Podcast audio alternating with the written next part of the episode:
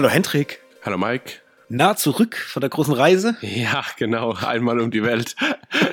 In 80 Tagen. Nee, ja, ja, bin, bin zurück. War äh, super. Wie war's denn so? Erzähl mal so, so ein kleiner Mini-Roundup. Ja, Mini-Roundup. Ja, gut, das hat ja nicht alles mit Film zu tun, aber ich fasse mich ganz kurz und knapp. Äh, ich war Mittwoch auf dem Spiel Bayern gegen Paris. Da danach ähm, war ich noch am Trainingsgelände, bin dann ins nächste Hotel eingecheckt. Dort kam dann unser Dr. Van Thiel und der Chicks dazu. Und äh, ja, da haben wir noch einen schönen Abend in München verbracht, waren noch in 65, über den ich dann später noch ein bisschen ein paar Worte verlieren werde. Und mhm. ähm, genau, und am nächsten Tag haben wir die Bavaria Filmstudios dort besucht und haben da auch einen kleinen Bericht gedreht, der jetzt allerdings noch, ich nenne es mal ganz professionell, in der Post-Production ist. ja, okay. Genau. So, und was, was war dein Highlight so in, bei den Filmstudios? Was, ja, bei den Filmstudios ist. Sonst hätte ich gesagt Fußballspiel. ja, genau. Ähm, ja, du ist ein bisschen schwierig. Also auf der einen Seite fand ich es cool. Hm, jetzt nochmal irgendwie so re rekapituliert ist es naja, wir haben jetzt 21 Euro bezahlt, quasi für eine Tour inklusive 4D-Kino. Das 4D-Kino mit Moglis Dschungelabenteuer war tatsächlich ziemlich, naja, unterdurchschnittlich, sage ich jetzt mal. Also das mhm. war echt äh, für das, wie das funktionieren soll mit Bewegung quasi und so leicht wirst du dann auch mit so mit so ähm, nassen ähm, ja, äh, wie soll ich denn sagen, beperrt mit Wasser. Und ja, das war jetzt so ein bisschen, oh, das war echt lasch. Vor allen Dingen waren die Bewegungen von den Sitzen nicht immer, also sie haben sich auch bewegt, wenn sich im Film nichts bewegt hat. Das ist ja sowas, das mag ja. ich ja gar nicht. Ja, so, also okay. wenn, dann musste schon irgendwie getimed sein. Ja, und sonst, es war echt interessant. Ich glaube, das Interessanteste ja, das, was am meisten hängen geblieben ist, war, glaube ich, die Raumstation von Stowaway, diesen Netflix mhm. Science-Fiction-Drama, sage ich jetzt mal, hier mit äh, Tony Collette und Anna Kendrick. Weil das war eigentlich ganz cool aufgebaut. Er hat es auch gleich erklärt, dass da halt ein Haufen Teile auch benutzt wurden oder verbaut wurden ähm, von den Set-Designern, die ähm, ja auch so groß äh, Waschmaschinen und so Geschichten, also irgendwelche Abluftschläuche und sowas wird es, so wie, so wie man es sich quasi aber halt auch denkt. Ähm, und das sah ziemlich cool aus, weil da warst du drin und da war schon das Gefühl so, okay, das sieht jetzt aus nach einer echten Raumstation. Ähm, mhm, okay. Ja, weniger überrollt war ich jetzt vom Boot zum Beispiel, weil ich war halt auch schon im Technikmuseum in einem U-Boot, also das war jetzt halt kein großer Reiser, wo ich jetzt dachte, wow, wow, wow. Das Klassenzimmer von Fuck You Goethe war auch nur so lala, obwohl das das einzige gefühlt richtiges Set war, wo auch gedreht wurde. Weil die meisten Sachen werden ja dann quasi in irgendeiner Halle gebaut, einfach für die mhm. Führung. Aber da wurde halt gedreht, da hat man auch direkt gemerkt, was ich dann ziemlich interessant fand. Da waren dann auch ähm, mit so roten Bändern auf dem Boden abgeklebt, wo quasi der Kamerawinkel ist und wo nicht. Also wo man sich noch aufhalten kann, um nicht in der Kamera zu sein. So Geschichten, das war mal echt interessant. Aber sonst, ja, also so der richtig große Reißer war es nicht, war sehr interessant, war lustig irgendwie das Weiße Haus kurz zu sehen, weil ja hat auch irgendwie sechs Wochen lang Kung Fury 2 gedreht wurde. Da war dann noch ein großer Aufsteller vom Arnold Schwarzenegger, weil der ja vor Ort war und dort der den Präsident spielt. Und da haben wir uns natürlich auch mit Arnold Schwarzenegger noch fotografiert und das war dann schon cool irgendwie, dieser, dieser eine Gang, den sie danach gebaut haben. Aber ja, unterm Strich, es ist schon sehr interessant für alle, die irgendwie im Kino oder Serien was am Hut haben und man hat ja auch immer also man kann auch Glück haben und kann mal einem halt auch über den Weg laufen, weil die da halt scheinbar ja dauernd auch unterwegs sind. Gerade so ein Michael Bulli Herbig, der da mhm. ja aus und eingeht und gerade irgendwie die letzte Staffel äh, LOL dort jetzt auch gedreht hat und so Geschichten. Aber wir haben jetzt keinen getroffen. Die Führung war super gemacht. Also dieser Laurenz, der sie geführt hat, war echt, echt ein netter Typ. Der hat es auch echt locker gemacht. Aber sonst, ja. Es ist mal interessant, aber es hat mich jetzt nicht aus den Socken gehauen. Hm. Ja, krass. Ich wusste gar nicht, dass Kung Fury überhaupt da äh, gedreht wurde oder Teile davon dort gedreht wurden. Ja, ich auch nicht, bis ich dort war.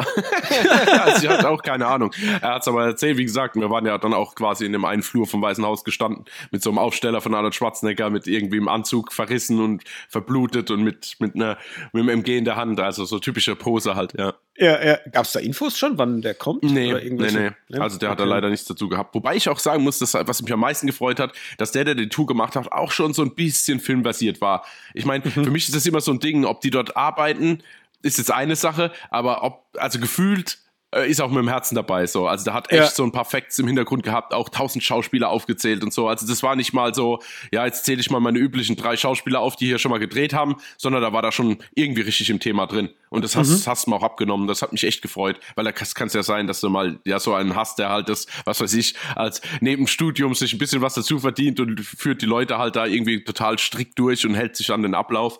Und da hat man schon gemerkt, ey, ähm, da ist doch schon ein bisschen Fachwissen hinten dran, ja. Mhm, okay, ja, da macht es ja auch gleich äh, ein bisschen mehr Bock, ne? Mhm. wenn du mhm. merkst, dass das jemand macht, der halt irgendwie auch selber Filme liebt. Ja. Auf jeden Fall. Ja, ja, ja. Alright, schön. Dann äh, werde ich mir das mal auf die Fahne schreiben, wenn ich mal wieder dort in der Nähe bin, dass ich da auch mal wieder hingehe, weil bei mir ist es schon eine ganze Weile her tatsächlich. Da gab es auch jetzt nicht so extrem viele Sets, die da aufgebaut waren oder sowas. Das war alles noch ein bisschen, ja, ich sag mal deutscher. Es waren relativ deutsche Sachen, die mhm. sie da irgendwie ausgestellt haben. Also da war jetzt nichts irgendwie mit ja. großem Film-Feeling äh, und so weiter. Aber ja, vielleicht nächstes Mal. Äh, steht ja noch auf dem Plan, irgendwann mal die, ähm, wie heißen die anderen Studios? Babelsberger. Sind das die Babelsberger, Babelsberger, ne? Studi ja, Babelsberger ja, Studios. Da hätte ich auch mal Bock. Das wäre auch mal sowas, wo ich sage, hey, da so einen Abstecher machen, mal zwei, drei Tage irgendwie in Berlin und dann mhm. sich die mal reinziehen, da hätte ich auch mal Bock drauf, auf jeden Fall. Naja, wir äh, werden berichten, wenn es eintrifft. So. Was trifft heute ein? Ähm, ein großes Potpüree an Themen. Wir haben die Oscars mit dabei. Die wurden ja jetzt am Wochenende verliehen. Und da wollen wir auf jeden Fall ähm, mal ein Roundup machen, drüber sprechen, was denn so preistechnisch passiert ist. Dann haben wir uns Scream 6 angeguckt. Man mag es kaum glauben. Wir haben ihn geguckt mhm. und äh, er hat bei uns Gefühle ausgelöst, von denen wir, glaube ich, nicht so dachten, dass sie geschehen werden. Mehr dazu nachher. Dann haben wir The Last of Us, die letzte Folge, ist nun vorbei und hat die Herzen vieler Fans höher schlagen lassen. Ähm, da wird auch drüber gesprochen. Was haben wir noch? Was haben wir noch? Äh, The Mandalorian, Folge 2. Wollten mhm. wir ein bisschen drüber quatschen, zumindest ja. mal kurz, wie uns die so gefallen hat. Da hatten wir auch privat schon mal äh, kurz geschnackt. Mhm. Und natürlich was uns sonst noch so ähm, ja, vor die Mattscheibe gekommen ist. Und bevor wir in die Themen einsteigen, ja, starten wir doch mal direkt. Was gab's denn zuletzt noch Großes oder Kleines zu gucken? Hendrik? Ähm, zwei Sachen, die ich mitgebracht habe. Einmal dieses obligatorische aktuelle Folge Shrinking weil normalerweise hätte ich vielleicht gar nicht drüber gesprochen. Deswegen ist obligatorisch schon auch eigentlich Quatsch von vornherein. Aber meine Güte ist die mir zu Herzen gegangen. Bist du, bist du aktuell? Hast du die letzte geschaut, zufällig? Das war Folge 8, ne? Äh, boah, du fragst mich was. Von, ja, doch, ich glaube. Ja, halt. Also quasi. Ja, ja, ja genau. Directed. Ja, ja, ja, ja, habe ich gesehen. Oh, ja. Gott, fand ich diese Folge so toll. Also auch wieder, mhm. ich, es ist eigentlich so bescheuert, weil normal sagt man ja, wenn irgendwie der Name von einem, von einem Charakter irgendwie nicht hängen bleibt, wie toll kann er dann sein? Aber diese Kollegin von Jason Siegel, also die ist, die ist im, immer mehr MVP ohne Spaß. Also einmal vom, vom, vom irgendwie von den Outfits her und wie sie immer spricht und so, ey, das ist so cool. Ähm, auch auf dieser Gala dann von ihrem Ex-Mann, wenn sie dann die Nachbarin mitnimmt und quasi den, den Veteranen. Und es ist einfach wieder so herzlich inszeniert und dann aber auch ähm, Harrison Ford, der es erstmal so ein bisschen mit sich struggelt und quasi das, was er nie wollte, nämlich Probleme mit in eine Therapie äh, mit reinnehmen und was ihm dann auch das erste Mal passiert und ja, und dann aber auch die Entwicklung von Jason Siegel. Also ich mochte diese Note, auf der die, die Folge endet. Also die war dann schon mhm. irgendwie für das, dass die restliche Folge eigentlich ziemlich unterhaltsam und auch positiv gestimmt war, war so der, der Schluss wieder so ein bisschen, ah, also ich fand es total toll, weil es geht darum, dass er jetzt mal wieder in der Position ist, mal eine Ansage zu machen, also seiner Tochter ja. und nicht immer sich entschuldigen muss. Also, wie soll ich denn sagen, seine seine Befugnis, das zu tun, ist ja nicht damit äh, äh, erloschen, dadurch, dass er jetzt die ganze Zeit äh, übers oder zwecks seiner Frau getrauert hat und das irgendwie mal anzuerkennen und dann auch mal den Schwung zu kriegen und mal wieder mit der überspitzt mit der Faust auf den Tisch zu hauen, fand ich dann extrem toll, obwohl es natürlich jetzt zumindest mal vorerst nicht so funktioniert hatte, wie er dachte, aber ich glaube, da mhm. kriegen sie ganz gut die Kurve in der nächsten Folge. Also ich muss sagen, das war so wieder so ein rundum sauberes Ding. Ich war echt wieder ergriffen.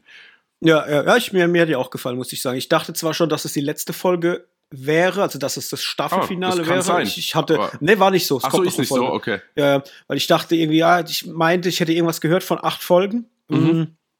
Oder habe es irgendwie durch, durcheinander gebracht. Auf jeden Fall war es nicht die letzte Folge, weil als sie dann zu Ende war, dachte ich so, hä, das soll jetzt die Abschlussfolge sein für die Staffel? Das kann nicht sein. Das war mir zu unspektakulär. So, weißt du, so, so, da war nicht so wirklich ein Cliffhanger drin. Es ging dir auch nicht so krass irgendwie ans Herz oder, oder sonst irgendwas. Also irgendwas hat mir da gefehlt. Mhm. Dann habe ich noch mal recherchiert und habe ich gesehen, ah nee, da kommt noch eine Folge. Und dann dachte ja, ich mir, ah ja, okay, okay. okay. Ja. Aber ja, da brauche ich gar nicht so lange machen. Ich gebe dir da in allem recht. Äh, ich habe das genauso alles empfunden. Ich war, war sehr überrascht, dass Zach Braff Regie geführt mhm. hat für die Super. Folge. Fand ich total cool. Ja. Und ähm, habe das auch alles gemacht. Also gerade das, was du auch gesagt hast, dass jetzt Jason Siegel halt einfach mal wieder lernen muss, in, im, ja, im Leben zu stehen und halt auch seine Wünsche äh, auszuformulieren und auch hinter genau. den Wünschen und dem zu stehen, was er halt auch will und vor allem halt auch mal ja, die Bezugsperson zu seiner Tochter mal wieder äh, darzustellen. Und mhm. das geht ja halt auch über solche Themen, wie es halt da in der Serie gezeigt wird, dass er halt auch mal sagt, ey, sorry, so geht es nicht. Oder du, du hast in mir immer noch eine Respektsperson vor ja. Augen und nicht den Hampelmann. Und das fand ich auch ganz cool. Die Entwicklung von seiner, ähm, nicht Freundin, was ist sie? Äh, äh, Arbeitskollegin. So. Ja, Arbeitskollegin, ja. ja. Die fand ich ein bisschen komisch, weil sie ja eigentlich immer relativ straight und auch stark ist. Da hast du jetzt halt gemerkt, ja, okay, eigentlich ist sie das gar nicht so, weil das ist anscheinend ihre Achillesferse, so ihr Ex-Freund, weil das mhm. hat sie dann schon hart getriggert. Ja, Tatsächlich, was auf, auf dieser Fall. Gala da passiert ist. Das war auch, äh, zum einen fand ich sehr witzig, zum anderen aber auch so ein bisschen, ah, okay, ich weiß nicht so, aber ja, Lange Rede, kurzer Sinn, war eine gute Folge. Ich freue mich auf die letzte und bin sehr gespannt, wie die Staffel dann zu Ende geht. Man weiß ja, glaube ich, schon, dass auch eine zweite Season dann folgen wird. Genau. Da bin ich auf jeden Fall freudig äh, gespannt drauf, was da noch so kommt und hab da Bock. Mhm. Jo. Ja, definitiv. Ähm, dann mache ich mal mit irgendwas weiter. Was habe ich denn geguckt? Ich habe geguckt. The Majestic habe ich mir reingezogen mit Jim Carrey. Das ist ein Film, der ist mega unbekannt. Mhm. Den kennt so ziemlich kein Mensch. Der ist von Frank Darabont, den wir ja letztens gerade ja, mit der Nebel auch äh, besprochen hatten. Und da geht es letztendlich um, um ihn, um, um Jim Carrey. Er spielt so einen Hollywood-Schreiber, Drehbuchautor. Das spielt in den 50er Jahren und da wird ihm irgendwie Kommunismus oder irgendwas vorgeworfen. Mhm. So ein kleiner Skandal, dass er auch in, in Hollywood dann auf diese Liste kommen soll, dass er halt nicht mehr arbeiten darf und so weiter. Hat dann einen Autounfall und verliert aufgrund von diesem Autounfall sein Gedächtnis und wird von jemandem gefunden und dann in so einem, ja, in so einer Kleinstadt quasi gesund gepflegt. Und dort halten ihn alle für einen verloren gegangenen Kriegsveteran, dem er halt extrem ähnlich sieht. Und da ist halt der Vater von diesem Kriegsveteran und das ganze Dorf und, und alle verehren ihn quasi wie so ein Held. Und er weiß halt selber nicht, wer er eigentlich ist und nimmt erstmal die Rolle dieses Helden an. Und ähm, ja, im, im Fortschreiten des Films geht's halt immer mehr in diese Richtung. Ist er es wirklich? Ist es vielleicht nicht? Was könnte Wahrheit sein? Was könnte nicht Wahrheit sein? Und alles halt sehr, sehr schön erzählt. Es ist mehr ein Drama, also so typisch Frank Darabont, wie man es vielleicht auch aus The Green Mile kennt. Also gar nicht äh, unbedingt so witzig, aber mit einem ja ganz, ganz tollen Händchen für Filmliebe, weil sein Vater, sein vermeintlicher, der in dieser Kleinstadt lebt, ist Kinobesitzer und sie, sie hatten halt früher ein Kino gehabt, das Majestic. Und das dann wieder aufleben zu lassen, diese ganze Filmliebe, die da hinten drin steckt oder hinten dran steckt, das ist super schön inszeniert zum einen. Es ist zu großen Teilen auch wirklich ein bisschen cheesy. Also da merkst du halt mhm. halt den Darabont extrem, ja, ja. äh, bei dieser Cheesiness. Aber das war ein ganz, ganz herzlicher, ja, herzerwärmender Film irgendwie, wo ich froh bin, hm, dass ich den jetzt für mich entdeckt habe und auch endlich mal geguckt habe, weil er ist von 2001, also dementsprechend auch schon ein bisschen länger. Und weil er halt einen Jim Carrey zeigt in, in einer Rolle, die er halt klar in seiner Vita schon öfters mal gespielt hat, aber meiner Meinung nach viel zu wenig, nämlich einfach mal den richtigen Schauspieler, den er rauslässt. Also ja. sprich, äh, ich will jetzt nicht sagen, dass es ein extremes Drama ist, also der, der drückt jetzt nicht auf die Tränendrüse, es ist eher so, sagen wir mal, Drama trifft Romanze das trifft's eher. Das ist eigentlich äh, sehr, sehr romantisch, das ganze Thema, aber halt, ja, super schön erzählt irgendwie. Also mir hat er richtig Bock gemacht und ich muss sagen, wenn man Jim Carrey-Fan ist und will ihn vor allem auch mal in einer anderen Rolle sehen, außer den dümmlichen Rollen, dann ist The Majestic eine sehr, sehr coole äh, Angelegenheit. Kann man sich auf jeden Fall mal reinziehen. Den habe ich jetzt gesehen bei, ah, wo habe ich den gesehen? Ich glaube, bei Sky ist der drin aktuell. Okay. Da habe ich den geguckt gehabt. Ja, so viel zu The Majestic. Ja, klingt aber gut. Ja, doch, war gut. Ja, aber es, tatsächlich hat er mir jetzt auch gar nichts gesagt. Wie gesagt, es ist, glaube ich, so eine untergegangene kleine Filmperle. Den kennt, also ich habe auch mal rumgesprochen, so bei mir, den kennt keine Sau. Also es hat niemand auf dem Schirm, dass dieser Film existiert. Ich frage mich immer, wie sowas, wie sowas passiert, weil ich meine, wenn man überlegt, ich meine, Laurie Holton spielt damit, Martin Landau spielt damit, gute Bruce Campbell spielt damit. Also das ist doch irgendwie ja, Keine Ahnung. Ja, das ist vor allem gut, dass du sagst, Bruce Campbell. Das ist halt geil, ja. weil so, so kurzer Spoiler. Er spielt halt quasi einen fiktiven Charakter, den man in einem Filmtrailer sieht, von einem Film, den halt Jim Carrey äh, äh, geschrieben hat, im Film selber. Also ja. er kommt so im Film eigentlich nicht vor, sondern nur in diesem Filmtrailer. Und es ist halt so ein Abenteuerfilm mit so einem Pharao und so weiter. Es ist so gut. Also wenn man halt Bruce Campbell-Fan ist und sieht dann ihn im Film, in einem Film.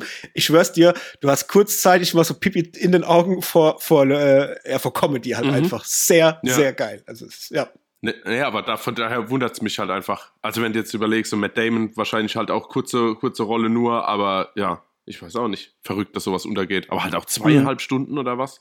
Puh. Oh ja, der war schon lang. Also ich habe dann irgendwann gegen Ende hatte ich auch gedacht, puh, da habt ihr ist aber ganz schön ein äh, hingelegt, so in mhm. Bezug auch auf diese Romanze und so. Weißt du, es ist halt, wie ich schon gesagt habe, an manchen Ecken ist es halt schon cheesy, wie es halt die Filme damals waren zu dieser Zeit, wenn es halt so ein bisschen in diese romantische Richtung mhm. ging. Und ja, das muss, wenn man das schluckt, dann funktioniert es aber wunderbar. Also das war völlig okay.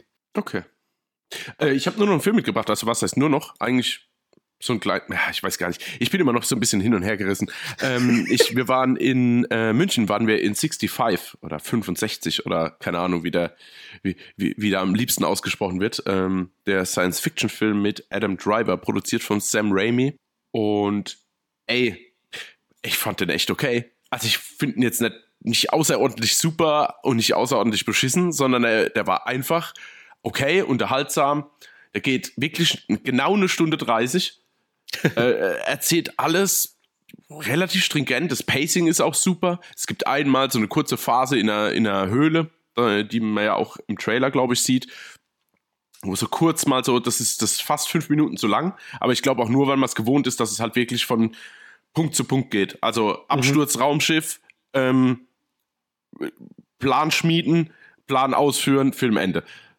Okay. So, also da kommen natürlich immer so kleinere Herausforderungen mal hoch, äh, aber die werden halt auch schnell geklärt, muss man sagen. Also man könnte es sogar kritisch anmerken, könnte sagen, vielleicht sogar zu schnell geklärt, was mich jetzt mhm. aber überhaupt nicht gestört hat, weil dadurch hat der Film halt ein relativ rundes Pacing. Und er ist halt auch schon, ach, wie soll ich sagen, ich mag das halt einfach. Ich mag halt Dinosaurier, zumindest Dinosaurier ähnlich. Das könnte man mir jetzt noch vielleicht kritisch anmerken, dass die Dinosaurier nicht aussehen. Also die sehen aus wie Echsen und es gibt auch sowas, was annähernd aussieht wie ein T-Rex, aber der Rest ist so ein bisschen, naja, mehr Fantasy-Echsen wie jetzt wirklich Dinosaurier.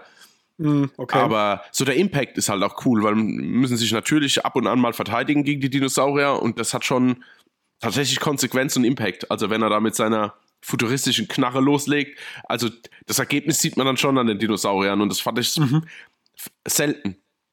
Weil ich ja. muss sagen, ich denke immer an Dinosaurierfilme, da hast du ja jetzt eigentlich nicht viel mehr wie jetzt Jurassic Park und die ganze, alles, was halt außen rum ist. Und was gibt's denn da noch? Da gab's mal diese, diese komische B-Movie-Horrorreihe, ich weiß gar nicht mehr, wie die, wie die hieß, wo es auch Carnosaurus oder sowas. Und ähm, spontan wird mir jetzt gar nicht arg viel mehr einfallen, was so in die Abenteuer Dinosaurier mhm. richtig, außer es ist dann sowas wie die Reise zum Mittelpunkt der Erde oder so Geschichten. Aber das ist jetzt, das setze ich jetzt mal in Klammer. Ja, oder irgendwas oder irgendwas von Asylum, ja. Ja, sowas halt, genau, ja, genau, äh, ja, The Three-Headed T-Rex versus, äh, keine Ahnung, ja.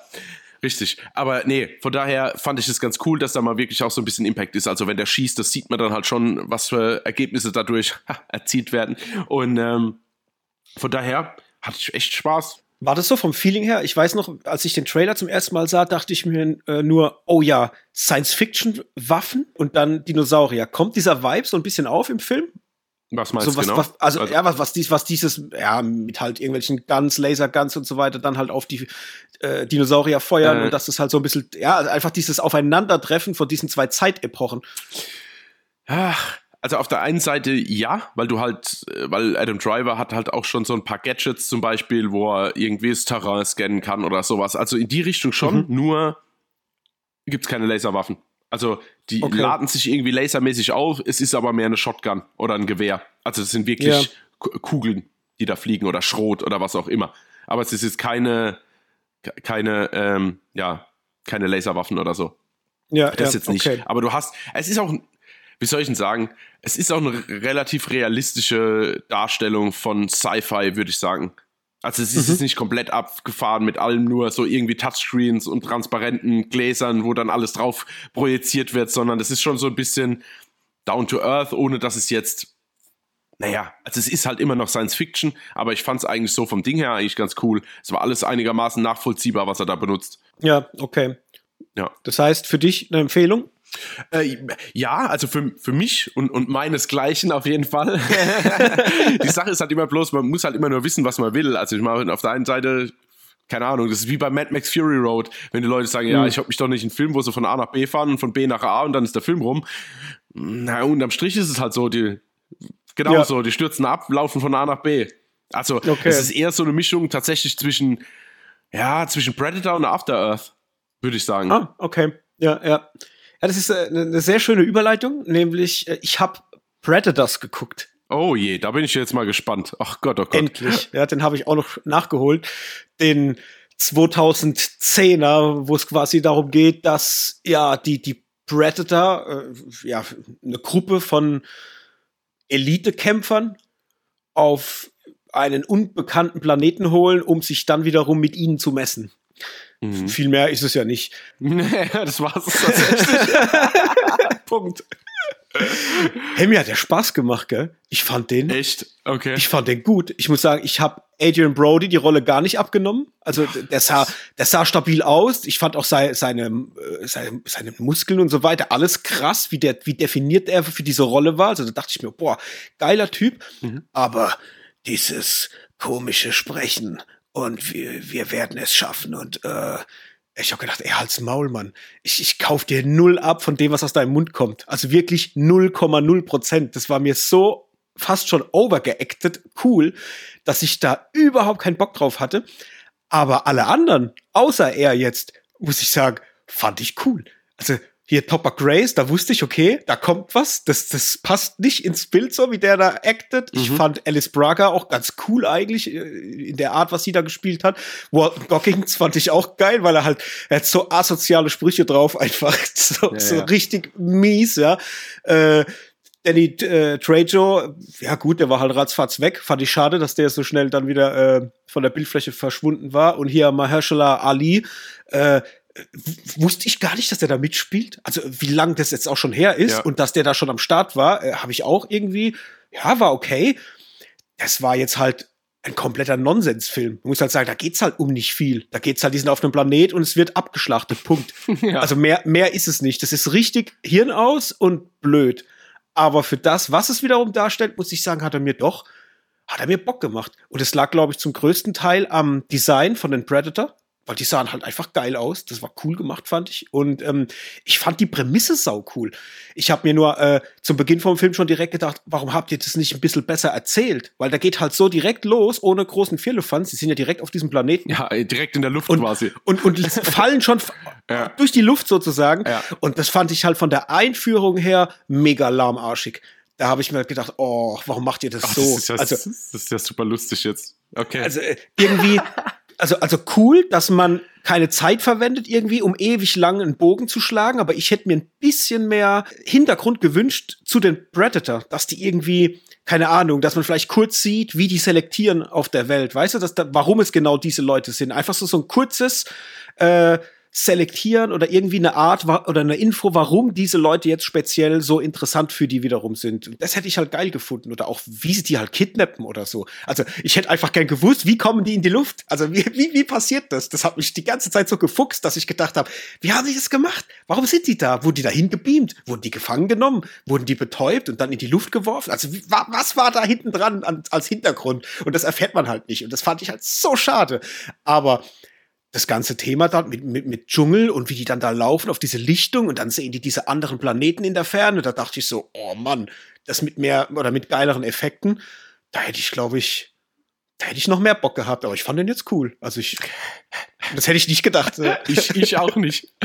Also tatsächlich sehe ich fast alles genau andersrum, wie, wie du es jetzt siehst. Das ist ja super mhm. interessant jetzt. Also ich mochte, ich mochte Adrian Brody total. Ich habe das auch total abgenommen, diesen Bad, Badass-Typ. Und mir gingen alle anderen hart auf den Sack. Also angefangen mit Alice Braga, ey, die hat mich nur genervt, auf, auf drei Meter durchs, durchs Zielfernrohr geschaut. Ey, da habe ich schon, da ist mir schon das Messer im Sack aufgegangen, ehrlich. Aber ähm, ich mochte diesen Yakuza-Typ. Auch dieses kurze oh, Duell oh. fand ich sehr cool. Ey, das war optisch ja. so fett. Ja. Ich dachte mir nur, oh Mann, das hat, da hat jemand wirklich das richtige Auge gehabt, ja, um diese auch. Szene. Äh, super, war ja. ja. richtig geil. Das fand ich auch cool. Was mich, was mich sehr stört bei dem Film ist dieser Mittelpart mit Lawrence Fishburne. Den finde ich so mhm. langweilig. Also das, das zieht dem richtig so, wie soll ich denn sagen, ab dem Zeitpunkt, keine Ahnung. Das zieht sich mhm. so, finde ich, wenn die da in dieser Basis sind und, und er da so seinen Monolog hält von gefühlt 15 Minuten. Also gefühlt. Ja. Ähm, ja. Aber ja, ich muss, ich muss sagen, unterhaltsam finde und ich finde es eigentlich auch cool, dass die direkt, deswegen sage ich so, es ist echt verrückt, dass es fast genau gedreht. Ich finde es cool, dass sie halt einfach nur durch die Luft fliegen am Anfang und du halt als Zuschauer mit denen quasi anfängst zu rätseln. Ich meine, klar hast du dadurch, mhm. dass du weißt, das ist Predator-Franchise, äh, mehr, also du bist ein Stück vorne dran vor den Darstellern, aber ich muss sagen, ich fand das trotzdem cool, dass man das zusammen dann quasi rausfindet, was jetzt abgegangen ist, auch wenn es jetzt nicht viel ist. Ich fand das Finale halt ziemlich cool, wenn er diese Feuer da anmacht und oh, mit, ja. seinen, mit seinem Hammer oder, oder, was das ist, oder mit seinem, was ist denn das, so eine Art Totschläger, keine Ahnung, mhm. immer so wieder gerannt kommt und haut immer einem mit. Ah, ich fand das schon, das hat mir schon Spaß gemacht. Ich fand es auch geil. Also ich muss sagen, das sah halt mega stark aus, auch wenn mhm. er diesen anderen Predator dann halt befreit. Ja. Weil er ja weiß, okay, da ist da sind noch Rachegelüste vorhanden. Da ja. ist Beef. ja, genau. Ja. Äh, das war, ich fand das cool. Also ich muss mhm. sagen, ja, das war, äh, mir hat es gefallen, dass der halt in sich nicht quatschig war. Der hat zwar dumme Sprüche und so, genau. aber der war in sich geschlossen quasi kein quatschiger Film. Und das war halt bei, ah, wie hieß denn dieser andere? Upgrade. Das war das mit dem Kind, ne? Mit dem kleinen Jungen. Ja. Das war Upgrade, glaube genau. ich, ja. Der war mir dann halt innerhalb dessen, was er im Franchise darstellt, also mit dem mit der ganzen Vorgeschichte und so, dachte mhm. ich mir halt, ah, warum ist das so quatschig? Das habe ich nicht gemocht. Das ja. fand ich halt hier dann wieder ja sehr ja, erfrischend fast schon, dass ja. es halt nicht quatschig ist. Und ich ja, fand auch geil, ja äh, dass sie kurz äh, Arnold Schwarzenegger ansprechen. Also mhm. dieser, ja, dieser, ja. dieser Elite-Trupp und so. Genau, da richtig. dachte ich halt auch so, ja Mann, das, ja. Hat, das ist für mich, das ist für mich, das ist super. Ja, ja, ja richtig. Nee, äh, stimmt. Also der ist schon sehr ernst, muss man sagen. Auch wenn da jetzt mal irgendwie zwischendrin halt mal ein Spruch oder irgendwie halt auf, da gibt's ja noch diesen Spetsnaz-Soldat äh, da mit der Minigun und so, den ich auch ganz lustig finde. Ich meine, da gibt's ja den einen oder anderen Spruch oder gerade von Walton Coggins. Aber trotzdem ist er halt bierernst, der Film. Gebe ich dir recht. Ja, bei mir war es das eigentlich schon im Großen und Ganzen. Ja, bei den zuletzt gesehenen Sachen, mhm. abseits von dem, was noch so kommt. Hast du noch was? Ähm, nee, leider nicht.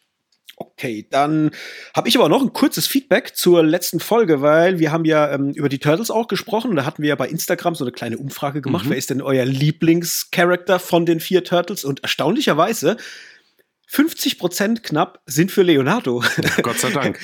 Und der Rest hat sich auf die drei anderen verteilt. Und es ist ja verrückt. Also jetzt, jetzt frage ich dich, wer ist denn dein liebster Charakter? Leonardo dann ja, wahrscheinlich. Ja, ne? natürlich Leonardo. Ja, ja, ja. Okay. Ich bin, ich kann auch überhaupt nicht. Ich weiß, was bei dir gleich kommt, wahrscheinlich. Ach. Aber ich kann es überhaupt nicht nachvollziehen, wie man den Raphael cool finden kann. So, da bin ich. Und es, es sind ja echt viele Leute. Ist er nicht auf Platz zwei zufällig? Oder ist es ziemlich ausgeglichen? Ja, es ist ausgeglichen. Also, wenn okay. wir es genau nehmen wollen von den Prozenten, also ich lese mal kurz vor. Leonardo ja. hat 47 Prozent. Ja. Raphael hat 20 Prozent. Okay. Michelangelo hat auch 20 Prozent. Ah, okay. Und Donatello hat 13 Prozent. So, und okay, das wäre ja. das wäre auch mein Pick, wäre Donatello tatsächlich gewesen. Also ich fand Donatello, ah, das war der mit dem violetten ähm, Ja, genau, der, der Schrauberling-Techniker mit, ja, dem, mit dem Stock. Mit dem Stock, genau. ja. Den fand ich halt immer eigentlich am coolsten, weil mir halt, ja, einfach weil er der Schlauste halt ist. Also weil er halt mit Köpfchen arbeitet. Und das mag ich halt, dieses Nachdenkliche und man benutzt halt den Kopf, um, um sein Ziel zu erreichen. Das habe ich irgendwie als Kind immer sehr gemocht und auch irgendwie, dass er mit einem Stock kämpft. Auch wenn ich sagen muss, dass mir die äh, Nunchucks eigentlich die liebsten Waffen sind, so vom asiatischen Style her halt, das finde ich ja, halt extrem okay. geil. Aber ja, bei mir war es Donatello tatsächlich. Und ja, ähm, ist ja, lustig. ja bei, bei dir dann der Leonardo. Ne? Ja, weil halt irgendwie äh, A, quasi Anführer, B, halt kompletter Allrounder, nicht dumm, nicht übertrieben schlau, hat aber trotzdem immer irgendwie einen Plan und hat den, den besten Kontakt, würde ich sagen, zu Splinter und hat halt zwei ja. Katanas und ein blaues Band. Also, sorry. ja. ja, sehr geil. Und äh, ja, wir haben auch noch ein bisschen Nachrichten gekriegt, also da will ich auch noch mal kurz drauf eingehen. Wir hatten ja auch gefragt in der Folge, wie es denn eigentlich aussieht bei äh, den Leuten, die schon Kindern haben, ob bei denen die Turtles halt irgendwie noch ein Thema sind oder nicht. Und tatsächlich haben auch Leute dann geschrieben, mh, hm, dass es eher ja nicht mehr so ist bei den Kids, dass das kaum ein Thema darstellt, sondern dass es halt eher so modernere Sachen sind wie Harry Potter und äh, oder Wednesday jetzt zuletzt sogar oder halt äh, okay. ja, die alt die altbekannten Dinosaurier sind auch immer noch ein Thema bei den Kids, also die sterben wohl nie aus. Ja, Gott sei Dank. ähm, das ist wohl immer noch ein heißes Thema, aber ja, Turtles wohl eher nicht. Wir hatten auch ähm, Nachrichten gekriegt, dass vielen auch jetzt, weil wir auch gefragt hatten, ob sie sich denn freuen auf den neuen Film und ähm, wie denn so da ja die Meinungen sind, dass vielen das auch relativ Wurst ist, also dass es früher in, in jüngeren, jüngeren Jahren tatsächlich ein großes Thema war, aber dass es den Leuten halt mittlerweile fast schon ja egal ist, dass da was kommt mhm. oder nicht.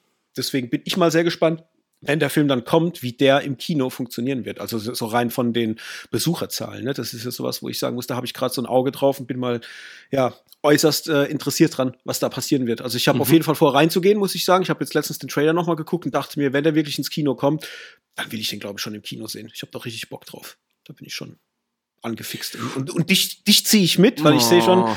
Hendrik ist gerade so, hm, ich weiß nicht. Äh. Ja, ich weiß jetzt nicht so richtig, du. das kriegen wir schon hin. So. Oscars, Hendrik, wollen wir damit anfangen? Hm, ja, gern. Und uns mal knackig durch die Liste arbeiten. Mhm. Ähm, ich würde sagen, wir können ja einfach mal so die, es gibt ja so eine Oscar, ähm, Liste der ganzen Gewinner und so weiter, durch die können wir uns mal durchforsten und halten uns aber vielleicht bei den Dingen, die uns jetzt nicht so stark interessieren, gerne auch ein bisschen kürzer, sonst wird es wieder eine ewig lange Sendung. Okay, ähm, dann halte ich mich ganz zurück. Fangen wir ganz oben an. Actor in a Leading Role, nämlich ähm, ja, der Oscar für den besten männlichen Hauptdarsteller. Wer hätte es gedacht? Hat Brandon Fraser gekriegt.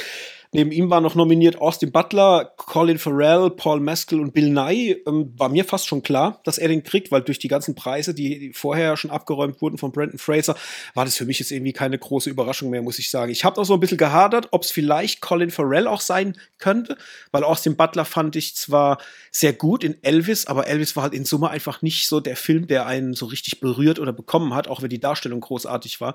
Deswegen mhm. war äh, der für mich fast schon raus, weil es waren ja so die drei, die man auch so ein bisschen äh, immer mal wieder gehört hat, einer der drei könnte es machen. Und wir hatten ja, als wir im, im Kino letztens waren, hatten wir danach auf dem Parkplatz noch kurz ges gesprochen, was glaubst du, wer es wird, was glaubst du? Aber ja. wir haben ja selber an dem, selbst an dem Abend noch nicht wirklich ja, irgendwas gesagt gehabt. War es für dich klar oder was hast du gedacht? Ja, ja, also ziemlich, Alter, was heißt ziemlich, die Sache ist, ist bei den Oscars ist ja nie irgendwas klar. Also mir kommt es da immer so ein bisschen vor, als gäbe es immer so eine politische Agenda. Und mhm. diesmal sind es äh, Außenseiter-Filme, habe ich das Gefühl, ja. und Außenseiter-Darsteller. Äh, aber nee, also ich freue mich für ihn. Ich habe den Film jetzt nicht gesehen, aber äh, rein aus dem Trailer und was man so hört an, an, an Stimmen, soll der Film jetzt auch nicht so der Kracher sein, aber er halt saustark in seiner Rolle. Und mhm. es freut mich, aber am meisten freut es mich eigentlich, dass er hoffentlich jetzt einfach mal so ein bisschen wieder oder der Weg geebnet ist für ihn, um einfach mal einen Fuß, also einfach mal zurückzukommen nach Hollywood. Aber das jetzt will oder nicht, das sei jetzt mal dahingestellt, weil bei ihm bin ich mir da nicht so sicher.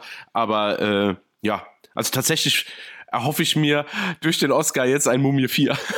so, so plump ist es. ja. ja, wenn wir mal beobachten, was da jetzt passiert mit Brandon Fraser. Also ich hätte auch Bock auf neue Filme auf jeden Fall. Ja. Ähm, dann gab es natürlich auch Actor in a Supporting Role, also sprich ähm, den Oscar für die beste männliche Nebenrolle. Und das war ja eigentlich auch schon relativ klar. Ähm, Ke Hui Kwan aus Everything Everywhere All at Once hat den Preis gekriegt. Neben ihm war Brandon Cleason nominiert, Brian Tyree Henry, Chad Hirsch und Barry Keoghan. War für mich eigentlich auch relativ klar, auch wenn ich sagen muss, nach Banshees äh, of Inisherin, den ich letztens geguckt habe, Barry Keoghan war halt extrem stark in dem Film. Also ich habe mir, als ich im Kino saß und, und den Film geguckt habe, die ganze Zeit gedacht, oh, was der, was der abzieht. Also wie der, der spielt halt ähm, einen dieser Dorfbewohner, der auch so ein bisschen zurückgeblieben ist. Jetzt, ich sage jetzt nicht behindert, also geistig behindert ist er nicht, aber es schrammt schon so ein bisschen an, an, an der Grenze zu halt wirklich äh, ja, nicht ganz bei sich. Und mhm. das hat der so fantastisch gespielt, also gerade auch die Emotionen, die er da reinlegt, dass ich ihm fast gew ja, äh, gewünscht hätte, dass er den Preis kriegt.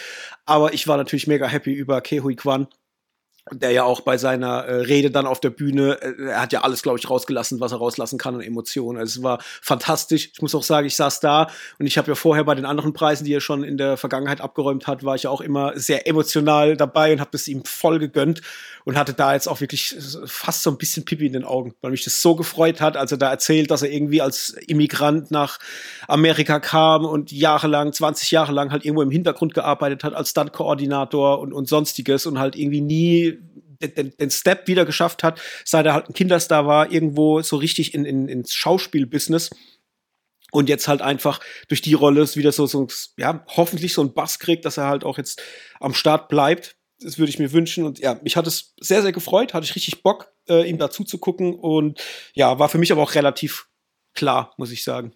Bei dir?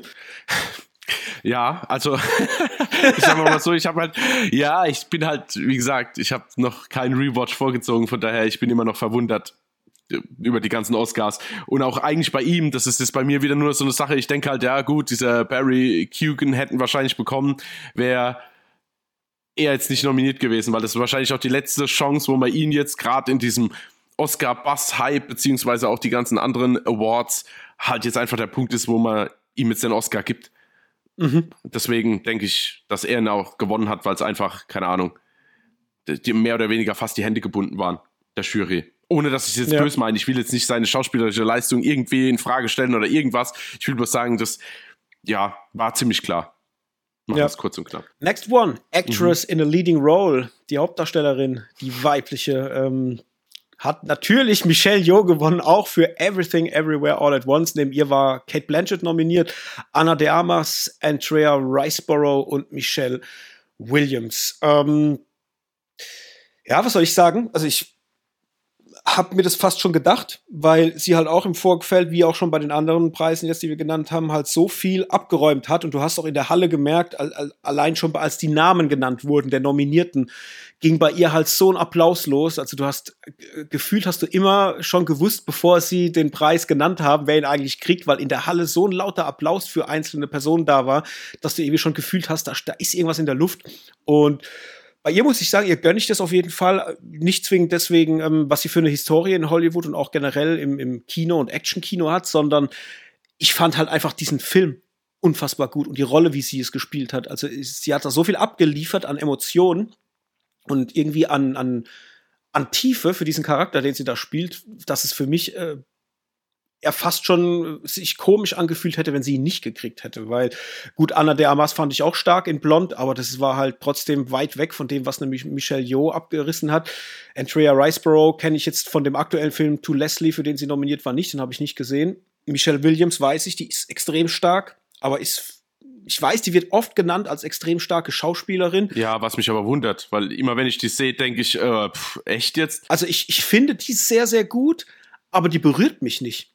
Und das ist bei Kate Blanchett zum Beispiel das Gleiche. Ich finde die auch sehr, sehr gut. Und das, was sie abzeichnet als, als Schauspielerin in ihren einzelnen Charakteren, die sie auch immer wieder spielt, finde ich auch sehr, sehr stark und, und sehr greifbar. Aber auch sie berührt mich nicht. Die ist mir zu kühl. Und das ist auch bei der Michelle Williams so. Und bei, ja, bei der Michelle Yeoh hatte ich das halt nicht. Das hat mich halt richtig auf, zum richtigen Zeitpunkt äh, auf dem richtigen Fuß erwischt, sozusagen. Mm, okay. So. Ja. Also ich habe ja, ich habe jetzt Tar leider nicht gesehen, aber da habe ich gedacht, das könnte wahrscheinlich die größte Konkurrenz sein, Kate Blanchett. Mhm. Aber ja, war ja, war ja jetzt nicht. Und wie gesagt, ich, es bleibt jetzt wahrscheinlich bei gefühlt den nächsten Kategorien immer das Gleiche. du, ich bin immer noch kein Fan von dem Film. Ich muss noch mal sehen. Also für mich ist das komplett, also laut aktuellem Stand, wie ich ihn das letzte Mal gesehen habe und wie mein Mut dazu war, komplett unverständlich, diese ganzen mhm. Oscars. Aber wie gesagt, ich muss ihn halt auch mal schauen. Deswegen kann ich ja, mich, ja. muss ich nur muss dezent zurückhalten. Ja, das ist witzig. Ich hatte gestern, gestern hatte ich mit meinem Bruder ähm, mhm. geschrieben und er hatte den Film jetzt geguckt, also Everything Everywhere All at Once. Ja. Der hat ihn die ganze Zeit vor sich hergeschoben, weil er halt noch nirgendwo verfügbar war. Jetzt ist er aktuell bei Sky drin. Entsprechend kann man ihn natürlich gucken als Abonnent. Und er hat ihn geguckt und hat mir geschrieben, der Film war so krass, der hat sich gefühlt wie damals, als er im Kino war und das erste Mal Interstellar gesehen hat. So vom Mindfuck. Ach so beschissen. ja, ja, genau. ich hasse Interstellar. da bin ich jetzt der absolut völlig falsche Ansprechpartner. Ja, okay. Klick, Hendrik hat den Podcast verlassen. Ja, ja genau ja. äh, der fand ihn auf jeden Fall großartig und ich hatte mit ihm eine sehr lange, sehr gute, intensive äh, Unterhaltung über diesen Film und über die ganze Tiefe, die in dem Film drin steckt, was ich sehr, sehr spannend fand. Und das bringt uns nämlich jetzt auch zur nächsten Kategorie, Actress in a Supporting Role, die Schauspielerin für die beste Nebenrolle wurde. Jamie Lee Curtis für, wer hätte es gedacht, Everything Everywhere All at Once. Neben ihr nominiert war Angela Bassett Hong Chao, Carrie Condon und Stephanie Shu. Und ja, da fragen sich ja viele, wieso hat Jamie Lee Curtis diesen Preis für diesen Film gekriegt? Ähm, mhm. Weil man, wenn man jetzt vergleicht, vielleicht mit einer Stephanie Shu, die ja für den gleichen Film nominiert ist, ähm, schon mehr abliefert in dem Film, so an Bandbreite. Und Ja, eine Angela Bassett für Black Panther, keine Ahnung, den fand ich ja in Summe nicht so gut und fand auch, dass da jetzt, weiß ich nicht, ob da die Leistung so besonders war, kann ich nicht sagen. Hong Chao für The Whale, den habe ich noch nicht gesehen und Carrie Condon für The Benches of Inisherin spielt sehr, sehr gut. Sie ist die Schwester von Colin Farrell in dem Film. Fand ich auch großartig, aber ich habe dann länger drüber nachgedacht und ich bin für mich auf das Ergebnis gekommen, dass eine Jamie Lee Curtis in dem Film zwei, drei Dinge abzeichnet als Schauspielerin, die du absolut glaubwürdig von ihr transportiert bekommst. Nämlich zum einen den Bösewicht, den sie in dem Film spielt, in einem einen Multiversum. Also dieses Böse und Angreiferische nehme ich ihr komplett ab. Dann nehme ich ihr diese Sachbearbeiterin zum einen komplett ab. Und später gibt's eine romantische Szene, in der, wo sie diese Wurstfinger haben, in, dieser, in diesem Multiversum. Und dieser Moment, dass die miteinander ein Paar sind und romantische Gefühle füreinander haben, das nehme ich denen ab. Und das habe ich so für mich immer mal wieder durch, durch den Kopf gehen lassen und dachte mir, das ist krass. Die legt da drei verschiedene Arten von Charakter hin, die ich alle drei ihr komplett abnehme. Und dann dachte ich mir, mhm. okay, also irgendwie doch, also irgendwie kann ich ihr das gönnen, dass sie den Preis gekriegt hat, weil macht es mal. Also mach, spiel mal in einem Film so viele verschiedene Rollen oder, oder verschiedene Wesenszüge, aber bringt die dem, dem Zuschauer so nahe, dass er sie für 100% glaubwürdig nimmt. Und das fand ich dann wiederum sehr, sehr stark, muss ich sagen. Und dann, ja, war das für mich eigentlich okay, dass sie ihn gekriegt hat. Hat auch eine sehr, sehr nette Rede gehalten auf der Bühne dann oben, also wo sie auch ihren Eltern nochmal gedankt hatte, die auch ähm, Oscar nominiert waren. Und halt auch äh, ja, den, den ganzen Leuten halt aus ihrer ganzen Fanbase und allen Leuten, auch vor allem für Genrefilme, das fand ich besonders schön, weil sie gesagt hat, äh, dass der Preis halt auch für alle Leute ist, äh, die in Genrefilmen mitspielen, weil es halt ein großes Belang halt auch von ihr ist. Sie spielt ja ihr ganzes Leben lang hauptsächlich immer in, in, in Genrefilmen mit oder besonderen oder auch kleineren Filmen. Und das muss ich sagen, fand ich sehr, sehr schön. Das ist vielleicht auch was, was du vorhin sagtest, dass dieses Jahr so ein bisschen mehr die kleineren Filme im Fokus sind. Ich muss sagen, das war für mich jetzt in, in dieser Oscar-Verleihung Meinung auch so ein bisschen so dieses Gegenüberstehen. Du hast auf der einen Seite so Sachen gehabt wie Top Gun Maverick, wie The Batman, hast aber auf der gegenüberliegenden Seite dann sowas wie Everything Everywhere All at Once oder meinetwegen dann auch ähm, The Whale und so Sachen.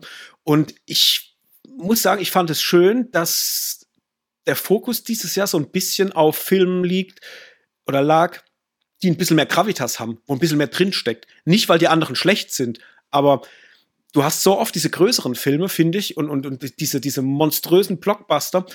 Und dass wirklich mal so ein Spotlight liegt auf Filmen, die wirklich mehr erzählen wollen und mit, mit einem riesengroßen Team drumherum, die mit einem Mikrobudget gefühlt äh, großartige Geschichten erzählen. Da muss ich sagen, das hat mir richtig Bock gemacht. Das fand ich ganz, ganz schön, da irgendwie zuzugucken. Also mhm. das nur mal so äh, nebenbei. Ne? Ja. Jo, ähm, dann gibt's den Oscar für den besten animierten Film. Guillermo del Toros Pinocchio war ja fast zu erwarten. Nebenher ja. war noch äh, nominiert Marcel de Shell with Shoes On. Mhm. Das, das, muss ich unbedingt gucken. Ja. Ich habe ja schon ge geguckt, ob man den irgendwo kriegt, aber da, da ist wohl noch nichts.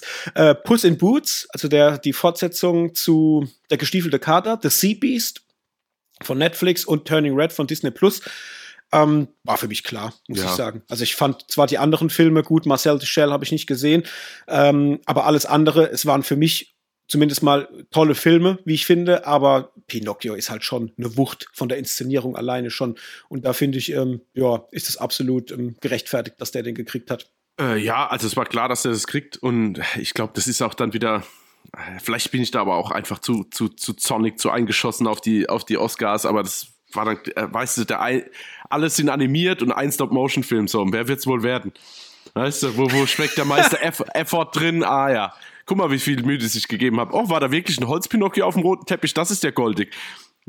So, also, wie gesagt, ich muss. Du Hater! Ja, ich, ja, es ist nicht, ja, vielleicht ein bisschen. Ich mag halt die Oscars nicht und wie gesagt, alles, was jetzt nominiert und gewonnen hat, connectet jetzt auch nicht gerade mit mir. Von daher bin ich da jetzt ein bisschen einfach außen vor. Ja. Gut, dann nächste Kategorie. Cinematografie, also sprich die beste Kamera. Hat gewonnen All Quiet on the Western Front, also im Westen nichts Neues.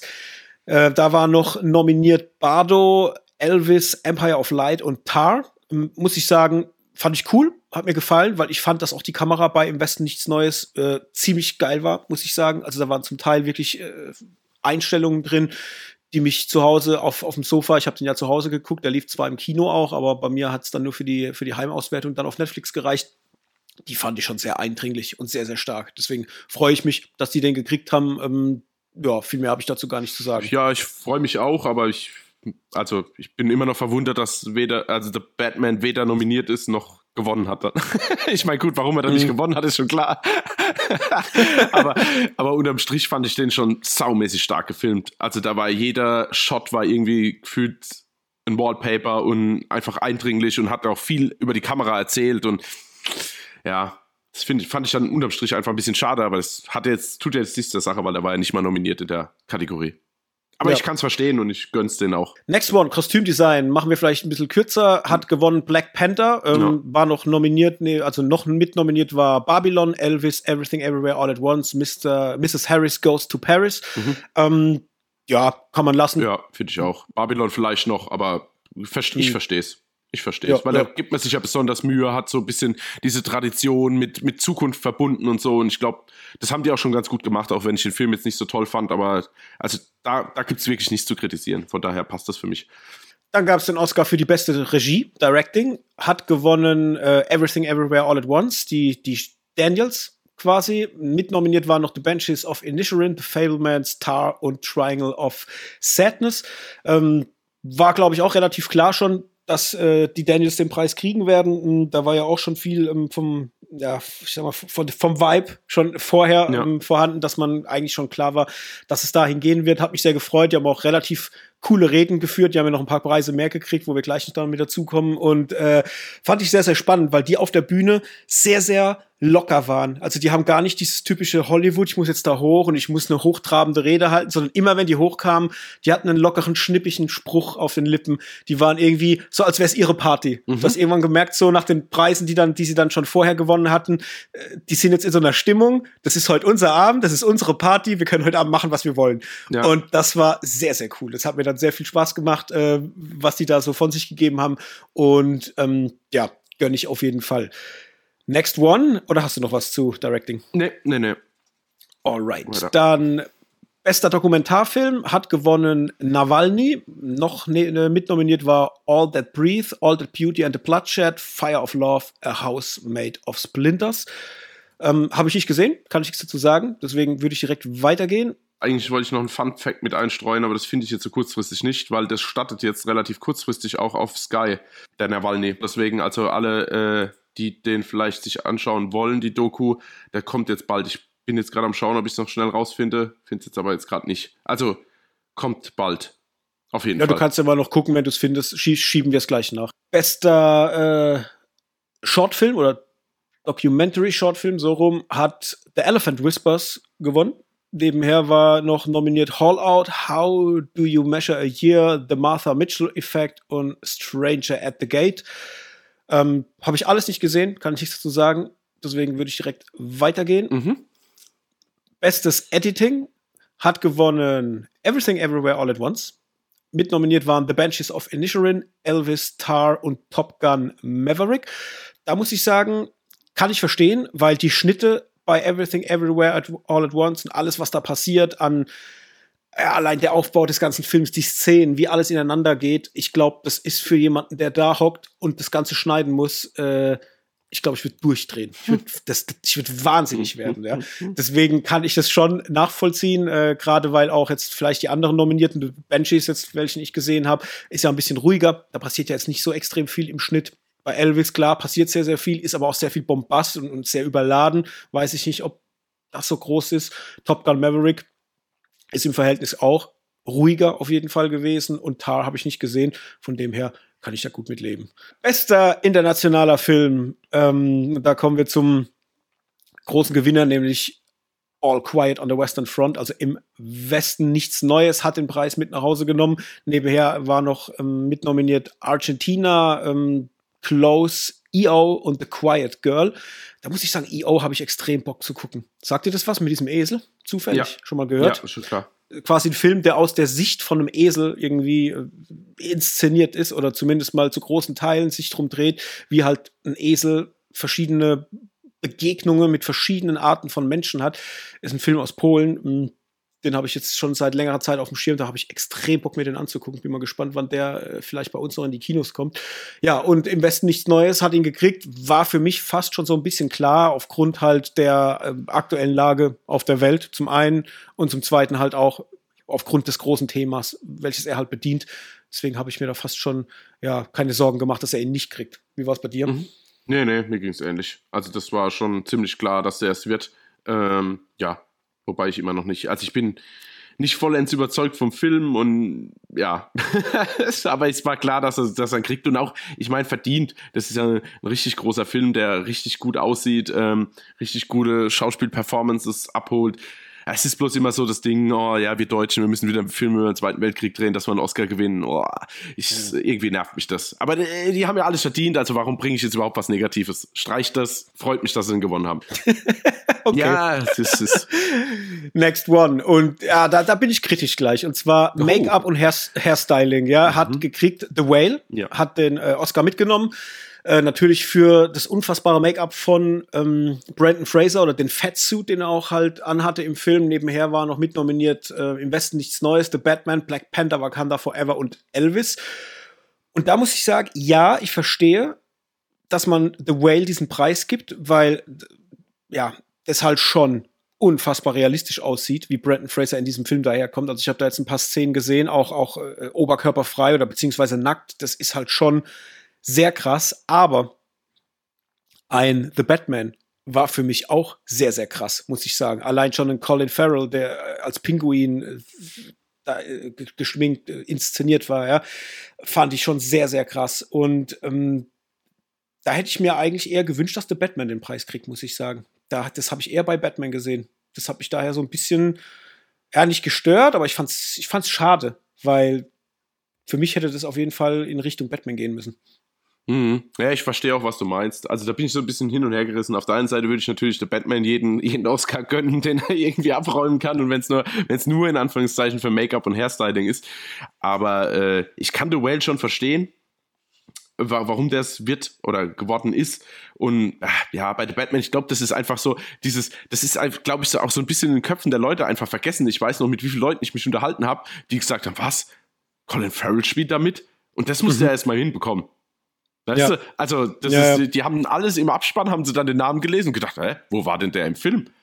Also mhm. zumindest ging es zum Beispiel meiner Mutter so oder noch, noch anderen Bekannten, mit denen ich gesprochen habe, denen war fast durchweg so, dass sie ihn nicht erkannt haben. Und ich muss sagen, das finde ich dann schon krasse Nummer. Weil er halt auch so in dieser Rolle eingetaucht ist. Ne? Mhm. Ich habe jetzt gerade Bilder gesehen von der äh, Serie, Serie, die jetzt Ey, das sieht ja so krass aus, ja. wo er so ein bisschen, da hatte ich so ein Bild gesehen, wo er so, so, so eine Lederjacke ja. anhat und so, wo sie schreiben, das ist so angelehnt an den Soprano. Ja, genau. So ist vom ja, Styling so sieht's her. aber auch aus, ja. Ey, sau gut. Also mhm. wirklich hammermäßig. Ich freue mich richtig darauf, äh, wie es da weitergeht. Also mega. Und ja, naja, Next one, Music, Original Score. Da hat All Quiet on the Western Front im Westen nichts Neues die den Preis gekriegt für ähm, ja, den besten Score. Nebenher waren noch mitnominiert Babylon, The Benches of Inisherin, Everything Everywhere All at Once und The Fablemans. Ja, mh, hm, ich muss sagen, das war jetzt für mich alles nichts krasses. Also ich finde keinen der, der Scores aus den Filmen jetzt über alle Maßen krass. Also so, dass er mich berührt, sagen wir es mal. Deswegen, ja, kann man machen, ist okay. Ja. Habe ich nicht viel dazu zu sagen. Nee, ich auch nicht. Wieder, warum Batman nicht? ja, das können wir uns auch beim nächsten, bei der nächsten Kategorie dann auch nochmal fragen, nämlich nach, äh, ja, bester Score kommt natürlich bester Original Song. Und da hat gewonnen Natu Natu aus Rise Raw Revolt, also mhm. Triple R oder RRR, wie auch immer man ihn nennen will, den wir ja auch äh, ja, sehr gemocht haben. Ein indischer, indisch war es, ne? War ein indischer Film. Ja. Der den Oscar dafür gekriegt hat. Nebenher mit nominiert waren ähm, Applause für, äh, ne, jetzt muss ich gerade gucken, dass ich nicht durcheinander komme, aus Tell It, like, Tell It Like a Woman, Hold My Hand von Top Gun Maverick, Lift Me Up aus Black Panther Wakanda Forever und This Is Alive aus Everything Everywhere All at Once. Und ja, auch da sage ich, die ganzen Songs fand ich relativ egal.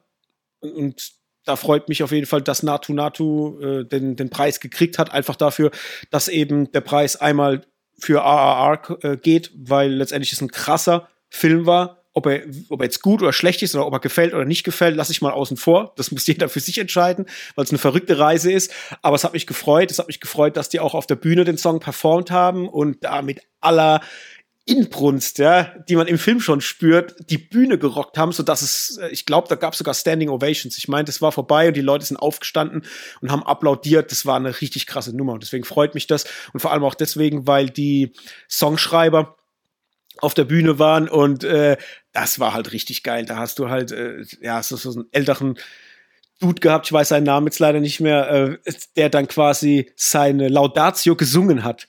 Und das war so cool. Es war so cool, wirklich. Ich habe mich hab da, ich habe da richtig, äh, ich war auf der Couch gesessen und habe bis über beide Ohren gegrinst. Äh, es war großartig. Und ja, next one. Und jetzt kommen wir zu dem großen Preis, nämlich der beste Film Hendrik, hast du eine Ahnung? The Batman? nee, Spaß. ich höre jetzt auf damit. Ja, natürlich Everything, Everywhere, All at Once. Zusammen nominiert Jawohl. mit, ich mach's mal schnell noch durch, mit mhm. All Quiet on the Western Front, Avatar, The Way of Water, The Banshees of Inisherin, Elvis, The Fablemans, Tar, Top Gun Maverick, Triangle of Sadness and Woman Talking.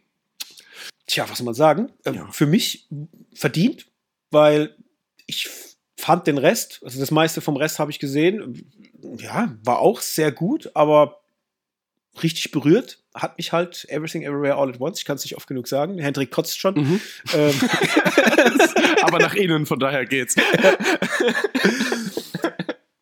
War sehr, sehr schön. War auch eine schöne äh, Ansprache dann wieder auf der Bühne. Hat mir richtig gut gefallen. Habe ich denen gegönnt. Bin ich glücklich damit und ähm, habe daran auch nichts auszusetzen. Nächstes ist Production Design. Ging an All Quiet on the Western Front. Mitnominiert war Avatar The Way of Water, Babylon, Elvis und The Fablemans. Ja, why not? Kann ich auch nachvollziehen, mhm. weil rein vom, vom Produktionsdesign und allem drum und dran, man hat ja auch dann bei den Oscars selbst auch noch mal so Einspieler gesehen, wo man wirklich noch mal wichtige Szenen auch gesehen hat.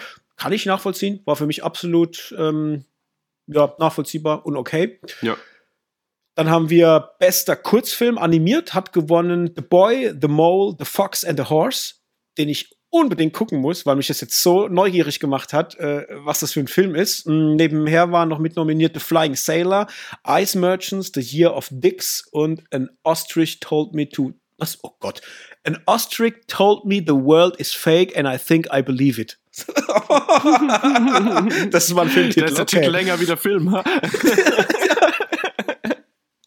ja, the, the Boy, the Mole, the Fox and the Horse, das war so, äh, ja, so, so, ähm, so illustriert, so, so fast schon handgezeichnet sah das aus. Fand ich äh, optisch äh, ganz, ganz toll. Hat mir irgendwie Spaß gemacht äh, zu sehen, was das überhaupt für ein Film ist, von dem ich zuvor noch nie was gehört habe.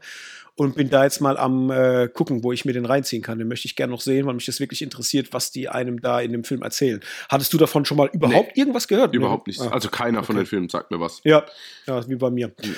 Okay, ja. dann kommen wir nach dem besten animierten Kurzfilm zum besten Live-Action-Kurzfilm. Da hat gewonnen An Irish Goodbye. Mitnominiert waren Ivalu, Le Pupil, Night Ride und The Red Suitcase. Ähm, kannte ich bisher auch alle nicht, deswegen da einfach nur, ja, herzlichen Glückwunsch und ja. ähm, next one. Sound. Der Oscar für den besten Sound hat gewonnen und das hat mich sehr gefreut. Top Gun Maverick. Mitnominiert waren wieder All Quiet on the Western Front, Avatar The Way of Water, The Batman und Elvis. Und da muss ich sagen, das kann ich verstehen, weil ich noch weiß, wie mich im Kino bei Top Gun Maverick der Sound in den Kinositz reingepresst hat. Ja. Wenn diese Chats losgehen und äh, überhaupt, ich habe den ja gerade vor kurzem wieder zu Hause geguckt und selbst zu Hause war es so. Mhm. Ich habe da relativ laut gehabt, ja, dass ich leise machen ja, okay. musste zwischendrin, weil es so geblasen hat, ja, aus meiner Anlage. Also das war eine richtig dicke Nummer und äh, kann ich nachvollziehen, kann ich alles äh, ja unterschreiben. Auch wenn ich sagen muss, dass ich vielleicht vom Gefühl her auch bei The Batman gewesen wäre, weil da gab es auch Szenen, gerade auch wenn er das Batmobil fährt, das weiß ich auch noch, wenn er da das erste Mal auftaucht mit dem Batmobil. Das war ein Sounddesign, das war schon eine fette Kiste. Also, das war schon richtig gut. Ja, das denke ich auch. Aber ich glaube, über den ganzen Film gesehen hat es dann Top Gun Maverick dann schon mehr mhm. verdient. Ja. Bin ich ganz bei dir. Dann kommen wir zum Preis für die visuellen Effekte. War eigentlich relativ klar. Ging an ja. Avatar, The Way of Water. Mitnominiert war noch All Quiet on the Western Front, The Batman, Black Panther Wakanda Forever und Top Gun Maverick. Hey, sorry, ich muss jetzt kurz zwischen reinschauen. Also, wer zur Hölle äh, nominiert denn da Black Panther Wakanda Forever? Also ich muss sagen, wie, also jetzt mal ohne Spaß das Problem war, ich kam halt gerade aus Avatar und, und habe dann irgendwie gefühlt zwei Wochen später Wakanda Forever gesehen und dachte, Gott, wie müllig sieht denn das mhm. bitte aus? Also das ja. ist ja wirklich, das ist ja eine Farce. Also ich meine, ja. äh, unterm Strich klar, dass, also sorry, wenn das Avatar nicht gewinnt, also was willst du denn da noch machen? Also das bin ich ehrlich. Also das ist ja, ja so ein richtiger, der musste ja gewinnen. Aber trotzdem, also, dass da überhaupt Black Panther drin auftaucht, finde ich echt äh, fast eine Frechheit gegenüber den anderen Filmen. Ja, das stimmt schon. Also die Effekte waren schon sehr müllig. Teils, ja. ähm, Zum Teil, ja. ja. Also wo, wo, ich wirklich dachte, die sind noch nicht fertig ja, genau. äh, produziert. Ja, ja so eine Workprint-Fassung ähm, gesehen auf Disney mhm. Plus aus Versehen. Ja, ja. nee, fand ich auch. Ähm, ich hätte vielleicht sogar ich meine, ich verstehe, warum Avatar den Preis gekriegt hat, weil es halt bahnbrechend ist, was man da sieht. Also ich glaube, das ist so, was das Thema digitale Effekte betrifft, aktuell State of the Art. Es gibt, glaube ich, nichts mhm. Besseres, ja, was, ja. was besser ausproduziert ist. Aber ich muss trotzdem sagen, bei All Quiet on the Western Front äh, war das auch sehr, sehr stark. Ich habe da auch äh, so Making-ofs gesehen, wo, wo du halt siehst, wo die gedreht haben, was die digital hinzugefügt haben und wie die halt auch ganze, so, ja, ich, ich nenne es mal so kleinere Plansequenzen gedreht haben und wie die digital nachbearbeitet wurden. Und das fand ich auch enorm stark, wo ich sagen muss, boah, das ist krass, weil vieles darin war, wo ich gar nicht wusste, dass es ein digitaler Effekt ist. Und ich dachte, es wäre echt. Und das fand ich halt auch sehr, sehr stark, wo, wo ich halt sagen muss, okay, dem hätte ich es tatsächlich auch gegönnt, wenn er es gekriegt hätte, weil ich den durchaus optisch ja, äußerst stark und glaubwürdig fand. Aber ja. naja, next one. Bestes adaptiertes Drehbuch hat Woman Talking gewonnen. Nebenher nominiert waren All Quiet on the Western Front, Glass Onion, Knives Out, Mystery, Living und Top Gun Maverick. Ähm, Woman Talking habe ich nicht gesehen, kann ich nichts dazu sagen. Deswegen sage ich einfach mal, okay. Ja, mich freut es. Also einmal heißt es Women, bevor man wieder Hasskommentare bekommt. Oh, ja. Okay. Und dann äh, Sarah Polly freut mich. Also ich meine nicht, dass ich jetzt groß irgendwie mit ihr jetzt äh, unterwegs bin, aber ist ja die, die Dame, die auch hier beim Dawn of the Dead Remake die Hauptrolle spielt die jetzt ja da mehr oder weniger mhm. hinter die Kamera gerutscht ist und ja viel Regiearbeiten. Die hat ja auch noch in diesem, wie hieß der, Splice mit Adrian Brody das Genexperiment. Kann sein. ja, da, da, züchten sie doch so, ein, so, eine Kreatur, in die sich dann irgendwie gefühlt beide verlieben. Boah, habe ich nicht gesehen. Nee. Nee, okay. Ja, ja, da spielt sie auch die Hauptrolle und so. Und ich, sie mag ich einfach. Von daher freut mich jetzt, dass, dass sie quasi mehr so vom, vom Actor, so mehr in die zweite Reihe kannst du ja nicht sagen, aber mehr so hinter die Kamera halt gerutscht ist und da jetzt mhm. auch Erfolg gefeiert. Vielleicht, äh, oder unterm Strich mehr wie, wie jetzt als Actorin. Von daher ja. freut mich einfach für sie. Ah ja, ich sehe es gerade. Ich habe nämlich gerade kein äh, Gesicht vor Augen mhm. gehabt, aber jetzt habe ich mir gerade angeguckt. Ja, ja, ich weiß auch wieder sofort, wer sie ja, war bei Dawn of genau. the Dead. Ist alles, ist alles klar? Okay. ja. Ja, verrückt. Okay. Ja, gut. Warum nicht? Ich meine, das ist, haben wir jetzt oft, ne, dass, dass viele Leute vom, von vor der Kamera äh, sich entscheiden, hinter die Kamera zu gehen ja. und dann halt auch wirklich äh, beachtenswerte Filme machen. Ne? Ja, die, die meisten performen. Ich meine, zwei, drei fallen natürlich dann jetzt hinten runter. Also ich, ich habe jetzt gerade kein Beispiel parat, aber es gibt ja immer wieder Schauspieler, die sagen, so, jetzt mache ich jetzt mal hier die Regie. Und dann wird es halt Murks. Aber ich, umso mehr freut es mich, wenn es dann Leute wirklich schaffen und dann vielleicht sogar über die Schauspielerei zu ihrer eigentlichen Passion kommen. Weißt du? Ja. So, ja. Dann der letzte Preis. Bestes Original-Drehbuch mhm. hat gewonnen. Everything Everywhere All at Once. Ähm, mitnominiert The Benches of Inisherin, The Fablemans, Tar und Triangle of Sadness. Ähm, bin ich ehrlich, kann ich absolut nachvollziehen. Ich habe gestern, äh, ich hatte ja die ähm, Oscar-Verleihung nochmal nachgeguckt komplett und dachte mir beim Gucken, als dann äh, dieser Preis vergeben wurde, ey, was, wie viel Arbeit muss da drin stecken, so einen Film zu schreiben? Also einmal der ganze kreative Prozess, die Dialoge, also das ganze Schreiben von, von diesem kompletten Projekt. Ich wüsste, äh, also, mir würde der Kopf platzen, glaube ich. Ich mal davon abgesehen, dass ich gar nicht auf sowas kommen würde. Und da dachte ich mir, äh, wie kreativ kann man sein? Weil man muss ja dann auch fairerweise sagen, dass die Daniels, die den Preis gekriegt haben für, für das Drehbuch, haben ja auch die Regie geführt. Es geht ja nicht nur darum, dass die jetzt Regie geführt haben und haben einen Stoff gekriegt, den sie halt dann verfilmen, sondern sie haben ja wirklich, sie haben es verfilmt und haben es auch geschrieben. Mhm. Und da muss ich sagen, das ist schon respektabel. Mal unabhängig davon, wie gut der Film oder wie schlecht der Film ist. Aber allein sowas ja, zu konzipieren, finde ich total krass. Ich, ich, finde, das vergisst man immer so ein bisschen, mal unabhängig jetzt auch, wer, was für einen Film da jetzt gewonnen hat, aber wie viel Arbeit da drin steckt, sich zum Teil solche Stoffe halt auszudenken und, und die auch zu Ende zu denken, vor allem, dass es am Schluss ein rundes Bild ergibt, dass es sinnvoll ist. Ne? Man, man ist immer so schnell beim Kritisieren über Filme, das versuche ich mir immer wieder so vor Augen zu führen, äh, gerade wenn ich mal zu hart mit Filmen umgehe. Äh, vielleicht doch mal ein Auge dafür zu haben, was steckt denn da eigentlich wirklich so drin und ähm, was haben sich Leute gedacht, als sie das irgendwie sich erdacht haben. Also da steckt, finde ich, so ein großer kreativer Prozess drin, ähm, dass ich es immer wieder fantastisch finde und mich dann freue, Natürlich, wenn klar jetzt ein Film noch gewinnt, der mir persönlich sehr, sehr gut gefällt, aber generell halt einfach Filme ge auch gewertschätzt werden, wo halt viel Arbeit drinne steckt, weil ich finde, ja. das hast du sehr oft und sehr oft fallen diese Filme auch hinten runter, gerade wenn es dann kleinere Filme sind, vielleicht mit einem geringeren Budget. Ne? Ja, das stimmt. Ja, ja, voll und ganz. Ich finde, man sollte sich da eh immer mal ein bisschen zurückhalten, bevor man gleich mit einem großen Hammer draufschlägt, aber auf alles. Und ähm, genau. Dann waren das tatsächlich die ganzen Oscars. Ich habe vielleicht abschließend, bevor wir dann äh, rüber switchen zum Film und zu den Serien, zwei Sachen noch.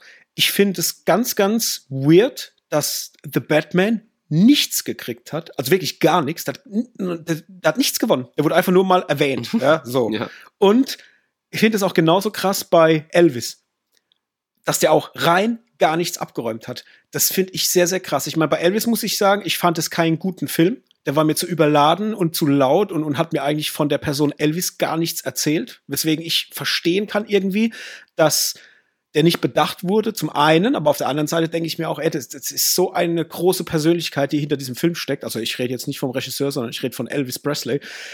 Es ist verrückt, dass da rein gar nichts reinkommt an Preisen und bei Batman äh, oder The Batman fand ich das eigentlich genauso. Und eigentlich finde ich es noch trauriger bei The Batman, weil das wirklich ein verdammt guter Film war. Also zumindest zwei, drei Punkte, die man hätte rausheben können, ja. Bei Batman meine ich jetzt, wie jetzt Score oder mhm. Cinematography, sowas, ja. Na gut, dann switchen wir rüber Richtung Film und Serien. Hendrik, was wollen wir zuerst machen? Wollen wir erst über Scream sprechen oder wollen wir The Last of Us? Ja, lass doch schnell, ne, lass doch schnell Mandalorian abhaken, dann kommen wir zu Last of Us und dann enden wir in einem großen Schrei. Okay. ja! ja! Gut, Mandalorian. Äh, ja, äh, kurz und knackig. Die zweite Folge ist raus. Ich habe sie mir angeguckt und muss sagen, die hat mir richtig viel Spaß gemacht. Und jetzt nicht unbedingt, weil die so toll erzählt war oder irgendwas, sondern es war eine einzige Sache, die mich komplett weggeblasen hat. Und das war. ich muss schon lachen. Ja, erzähl weiter. Und es war dieses unfassbar fette Design von diesem Roboter, von diesem Mech-Roboter, whatever es war, und diesem auch äh, ja, Roboter zur Hälfte, zur Hälfte aber irgendwie organisches Wesen, welches in diesem Roboter drinsteckt. Alter Schwede, das, es hat mich so geflasht. Ich saß auf der Couch und dachte mir, oh my goodness, das sieht so stark aus. Als der da rauskommt und sich bewegt und sich von vier Beinen auf zwei Beine aufstellt, ich dachte mir nur, ey, was macht ihr mit mir? Ich bin gerade so weggeblasen optisch. Es war so stark, ja. ja. Ich habe da richtig Bock gehabt und hab das so hart gefeiert. Ich muss natürlich sagen, äh, andere Sachen wiederum wie, ah, wie hieß sie, äh, die, die ihn rettet. Ich kann mir Ach so, die ja. äh, Bo Katan, das kann ich mir merken. Ja. Ich habe gedacht, du meinst die Technikerin, da die Schrauberin, weil da hätte ich jetzt keinen Namen Nee, nee, gehabt. die nicht. Ähm, ja. Das fand ich alles so ein bisschen forciert, dass sie da hin muss und auch wie er in das Wasser runterfällt. Ich denke mir, Alter, das ist der scheiß Mandalorian. Der, der, der, läuft jetzt ins Wasser und fällt nach unten, weil er schwer ist. Oder was ist denn, was ist denn die Problematik? Also ich, das war mir zu forciert, ja. aber das konnte ich alles wegstecken. Also ich konnte es gut sein lassen für das, was es ist. Das war völlig okay. Ich habe es gemocht. Ich habe auch gemocht, wie aktiver auf einmal Krogu wird. Also dass mhm. der jetzt einfach mehr Bewegung kriegt und mehr, ja, einfach mehr tut in, in, in dem, was er da so darstellt. Fand ich auch geil. Hat mir Spaß gemacht. Äh, Haken dran. War eine coole Folge. Mike hat Bock. Ja, du geht mir ähnlich. Also unterm Strich ist ja jetzt auch nicht viel, viel erzählt. Im Endeffekt hat er sich jetzt organisiert, er sich am Anfang einen, äh, einen neuen Roboter und fliegt damit quasi dann nach Mandalore, um quasi in die Quellen zu baden. So, das ist ja die Story. Wird dort überfallen, muss dann gerettet werden. Punkt. Und ja. ähm, finde ich prinzipiell super cool, so für, für, für eine zweite Folge richtig stark, wobei ich fast gedacht hätte, dass sich das länger zieht mit diesen Quellen von Mandalore. Also, dass es so mehr so Hauptquest ist. Aber das ging ja dann irgendwie ratzfatz. Ich gebe dir auch recht, es war schon ein bisschen lazy writing, wie mh, trottelig sie quasi den Mando dargestellt haben, um quasi Bo-Katan nochmal einzuführen, wie krass sie eigentlich ist. Also, da hast richtig gemerkt, er muss jetzt hinfallen, dass sie halt kommt und hebt ihn auf, so. Und, mhm. ähm, ey, das kann man schlucken, das ist jetzt nicht unbedingt das Problem. Ich fand die halt ultimativ unterhaltsam wieder. Ich fand es total goldig, was mit Grogu ist, wenn er mit seiner Kapsel herumfliegt und die Ohren so nach hinten gehen und so. Mit sowas bekommt man mich halt. Ähm, der, tatsächlich der Roboter, ich weiß nicht, war das ein R5 oder so, ich kann mir das jetzt gar nicht richtig merken. Ähm, der hat mich dann tatsächlich auch eher genervt, weil ich das auch so ein bisschen arg quatschig dann fand, auch wenn man sagen kann, ja gut, Star Wars war ja auch schon immer ein bisschen quatschig, beziehungsweise ein bisschen teils halt auch für Kinder, wobei ich das dann schon arg finde. Also da sitzt er da in seinem Raumschiff, der Roboter fährt weg und so, ja, du musst jetzt weiterfahren. Ah, nee, nee, will ich nicht. Doch, das ist dein Auftrag, du musst jetzt weiterfahren.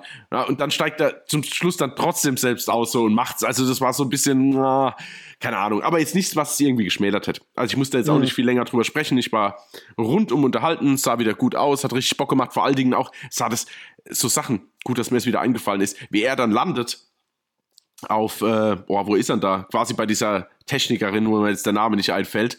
Ja. Wenn er da landet, ey, wie gut es irgendwie auch aussieht und wie dann alles ein bisschen weggeblasen wird und er kommt mhm. dann einfach irgendwie aus dem Weltall geflogen und landet da direkt so drin. Das fand ich auch so, dachte ich, ja, Mann, es ist irgendwie auch schon echt eine coole Welt und ich habe einfach Bock mehr von diesen dreckigen Randstaaten zu sehen so und irgendwie äh, hat mir gut gefallen. Dann The Last of Us, die letzte Folge. Ja. Die Staffel ist vorbei. Mhm. Hendrik, wie sind ja. die Gefühle? Wie ist es dir ergangen? Wie hast du die Folge empfunden? Ja, ich fand es so gut. Ähm, so. Okay, bis zum nächsten Mal. Ciao. ja, ja, genau. Ja, du, ich, bin, ich kann jetzt zu der Folge jetzt tatsächlich gar nicht so viel sagen. Ich muss sagen, ich fand mhm. es am Anfang ganz schlimm, kurz die Vorgeschichte von Ellies äh, Mutter zu sehen. Äh, ja. Also was sie da leben muss und wie sich, wie lang sich das auch zieht, bis sie dann, ich nenne es jetzt mal, erlöst wird.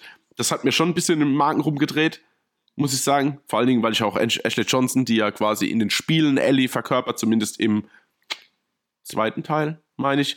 Gut, halb, Halbwissen jetzt. Aber äh, ja, das hat mich, das hat mich schon ein bisschen entsetzt.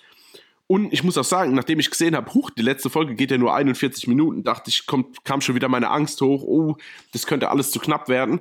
Und ich muss sagen, das fand ich nicht. Also auch wenn jetzt mhm. normal die Krankenhausszene viel mehr Zeit einnimmt im, im Spiel und auch viel mehr Gegner beziehungsweise äh, ja dort auch auftauchen. Ich meine, so, das wäre dann auch irgendwann unrealistisch. Also ich fand es dann schon gut, dass sie das relativ eingedampft haben auf ein paar und äh, ja auch schon den Bogen schlagen zum zweiten Teil so ein bisschen. Also was ist den Bogen schlagen? Das weiß man halt jetzt noch nicht, aber jeder, der den zweiten Teil hat gespielt hat, der weiß schon, was Sache ist. Und von daher, ja, also war eine runde Folge, ja, einigermaßen runder Abschluss, aber halt auch mit so einem extrem bitteren Beigeschmack. Weil du halt in der letzten Folge ja schon die Wandlung quasi mehr oder weniger mitbekommen hast von Joel, vom, ja, ich muss sie jetzt halt beschützen, weil es mein Auftrag ist, zu, ich muss sie auf jeden Fall beschützen, weil sie jetzt irgendwie meine Ersatztochter ist. Mhm, diese Wandlung und dann, was daraus generiert wird oder wie sich dann die Beziehung der beiden eigentlich in eine negative Weise entwickelt, das war dann auch schon ein bisschen halt so ein ein sehr bitterer Beigeschmack, aber gut, ist ja im Spiel auch so. Ja, mir hat die auch richtig Bock gemacht, muss ich sagen. Also ich fand, wie du es gesagt hast, äh, trotz der kurzen Laufzeit war alles da, was ich gebraucht ja. habe. Ja. Also das hat super funktioniert. Da hatte ich ja so ein bisschen Sorge, dass das irgendwie mhm. zu kurz kommt, aber gar nicht. Also es war völlig okay. Ich fand den Anfang, äh, wie du es auch gesagt hast, sehr, sehr stark. Also mir hat das richtig, äh, äh ist es in die Nieren mhm. gefahren, dies, diese Vorgeschichte mit der Mutter zu sehen, vor allem auch, und das ist mir, da dachte ich, ey, wie, wie krass gut habt ihr gecastet wie sehr sich äh, Ashley Johnson und Bella Ramsey halt auch ähnlich sehen. Also, wenn du diese Vorgeschichte siehst, siehst dann wiederum Ellie und du denkst dir, ey, die sieht wirklich, also die haben so eine Ähnlichkeit zueinander, teils von den Gesichtszügen, dass du denkst, ey, ja, das ist die Tochter. Das habe ich, also ich fand es richtig stark. Ähm, und natürlich auch, dass man jetzt eine, eine Information bekommt, warum Ellie eigentlich immun ist. Das ja. war in den Spielen hattest du das ja nicht so als Information. Das fand ich jetzt tatsächlich auch äh, spannend, dass man das so erzählt, weil das war ja bisher, glaube ich, gar nicht so bewusst. Also ich weiß nicht, ob das jemals irgendwo thematisiert wurde, aber in den Spielen, glaube ich, gibt es keine Information darüber. Ich meine auch nicht. Also das fand ich auch sehr, sehr spannend mir haben die Parallelen zum Spiel extrem gut gefallen. Also gerade diese Giraffenszene zum mhm. Beispiel, mhm. die ja, ja fast eins zu eins äh, ja. adaptiert ist, ja. sehr geil. Das fand ich richtig cool, weil es hat in mir den gleichen Effekt ausgelöst wie damals beim Spiel, als ich es gespielt habe. Das fand ich richtig stark. Und ich war sehr cool damit, mit welcher Härte man Joel dargestellt hat. Also als er einfach mal alle Menschen platt macht. Und ich dachte mir, Alter, was ist er für ein krasser, böser Typ. Also nicht im positiven Sinne wohlgemerkt. Ähm, so skrupellos und so, ja, einfach maximal fokussiert, sein, sein Ziel zu erreichen und dabei halt über Leichen zu gehen, äh, das hat mir, das ist mir richtig in die Nieren gefahren. Fand ich ganz, ganz krass äh, dargestellt von Petro Pascal. Also es war, war richtig, richtig stark. Und vor allem auch, wie, wie wenig er fackelt. So, er, er will etwas, er kriegt es nicht. Die Leute fangen an, sich irgendwie noch argumentieren zu wollen. Er scheißt drauf. Er scheißt einfach drauf. Peng. Tot, ich glaube aber, ja, Punkt, äh, ganz kurz, ich glaube, dass es aber auch ein gutes, äh, ein gutes Ding ist, sich nicht einlullen zu lassen. Weißt du, mhm. sich vor sich selbst schützen, indem man es gleich beendet. Ja, so, ja. bevor man noch Mitleid bekommt oder irgendwas in die Richtung. Also, ja, ja. könnte ich mir denken, keine Ahnung. Äh, das, das fand ich halt so krass. Ich meine, klar, ich wusste ja, was passiert, ja. aber das dann nochmal so zu sehen, war schon heftig, gerade auch bei dem Arzt wenn der Arzt irgendwie noch was sagen will, er schießt ihm einfach fucking mal in den Kopf. Es ist so krass. Da ist übrigens auch, habe ich jetzt gerade gelesen, äh, eine der Krankenschwestern ist die Schauspielerin, die im zweiten Teil Epi verkörpert. Ja. In, in der Serie jetzt. Ne? Mhm, ähm, genau. Alter Schwede. Also ja, äh, hat mich komplett vor den Socken gehauen und natürlich dann auch das Ende, was halt sehr, sehr kontrovers ist. Das fand ich halt auch wieder, ja. wie beim Spiel auch. Ich dachte mir halt, boah, alter Schwede, dein, dein, dein Karma-Konto, egal, egal was jetzt irgendwie noch auf deinem Karma-Konto abgelegt war, das ist aber äh, so weit im Minus, ja, ja also ja. da ist vorbei, so. Also ich hatte keine, ich hatte keine positiven Vibes mehr gegenüber Joel am Ende von dieser Folge. Nee, null. Also das war genau. rum, so. Ja. Und das ist krass. Also es ist krass, auf was für eine Reise sich diese Serie mitnimmt, natürlich auch das Spiel, wie du so einen Charakter irgendwie nahegelegt bekommst, du mit ihm mitfieberst, er dir wichtig ist, aber er sich dann auch so verändern kann, ja, dass du nicht unbedingt, dass du ihn hast, weil irgendwie bist du ja immer noch bei ihm, aber dass er sich so dreht, dass du einfach merkst, okay, wir beide, wir sind nicht mehr auf einem Level, so, das, das war's jetzt, so, das ist jetzt rum. Ja, ja. richtig. Vor allen, vor allen Dingen jetzt in der Serie fast noch mehr wie im Spiel, weil dadurch, dass, dass du ihn im Spiel halt selbst spielst, irgendwie kommt ja auch so ein gewisses, ja, ich wehre mich halt dagegen, ja, so, mhm. also gegen das, was dann auch im Krankenhaus passiert und so. Aber so, als Außenstehender, der einfach jetzt nur die Serie schaut, ähm, finde ich, ist die Distanz noch mal, noch, noch mal größer, die jetzt bei mhm. mir entstanden ist zu ihm und seinen Charakterzügen. Aber auf der anderen Seite halt ganz richtig, also so drastisch und, und, und, und, hart wie möglich halt dargestellt. Ich bin mir ja. bloß, die, die ganze Zeit die Frage, die mir im Kopf rumschwirrt, ist, ist das jetzt irgendwie, also wir alle, die das Spiel gespielt haben, wissen ja, dass das quasi das Ende ist. Aber meinst du, dass das ein gelungener Abschluss ist für Leute, die nur die Serie geschaut haben? Also ich weiß ja, dass es so ist. Ich meine es bloß äh, so als Staffelfinale, mhm. wie es dann quasi aufhört. Ist es so, wow, jetzt in sich geschlossen, war das jetzt ein Ding? Weißt du? Also. Mm, ja, also ja, ich würde es vielleicht von der Warte aus sehen, wenn du das jetzt geguckt hast und hast nichts mit den Spielen zu tun gehabt. Und du weißt ja jetzt quasi schon, dass eine zweite Staffel folgen wird. Also es ist ja wie so eine Art Cliffhanger und, und ja. es ist schon klar, dass eine zweite Staffel kommt. Ja. Glaube ich, erzeugt er, erzeugt es in dir als Zuschauer schon das richtige Gefühl in Bezug weiter gucken zu wollen und auch, dass das jetzt ein sehr, sehr großes Ende war, weil er vollführt ja quasi jetzt eine Charakterwandlung um 180 Grad, mhm. die du vielleicht so gar nicht erwartet hättest als Zuschauer, der das Spiel nicht kennt. Also Richtig. du hättest vielleicht nie gedacht, dass er jetzt so agiert, wie er agiert. Ja. Ja. Und ich glaube, dass dir das richtig einen Schlag in die Magengrube gibt und dich dann so zurücklässt. Und du musst jetzt warten, bis die neue Staffel kommt.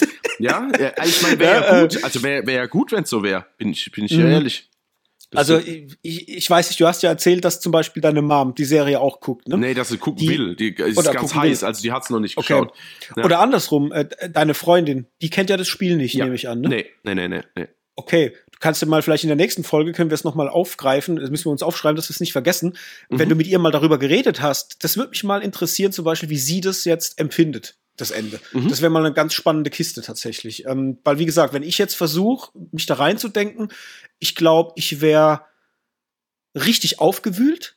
Ja, wird, das auf jeden Fall. Ja. Wird, wird unbedingt weiter gucken wollen und wäre, glaube ich, richtig, äh, ja, äh, entsetzt. Ich glaube, das ist das richtige Wort. Ich glaube, ich wäre entsetzt okay. über das, was, was ich da gerade gesehen habe. Und äh, vor allem, wie, wie geht's da weiter? Weil letztendlich ist ja klar, jetzt mal unabhängig, jetzt, jetzt mal ohne zu spoilern, aber wirklich, man, man hat jetzt diese letzte Folge geguckt und man weiß ja, okay, da ist es was geschehen, was nicht der Wahrheit entspricht. Und es ist ja nur klar, eigentlich, dass sie irgendwann Wind davon bekommt.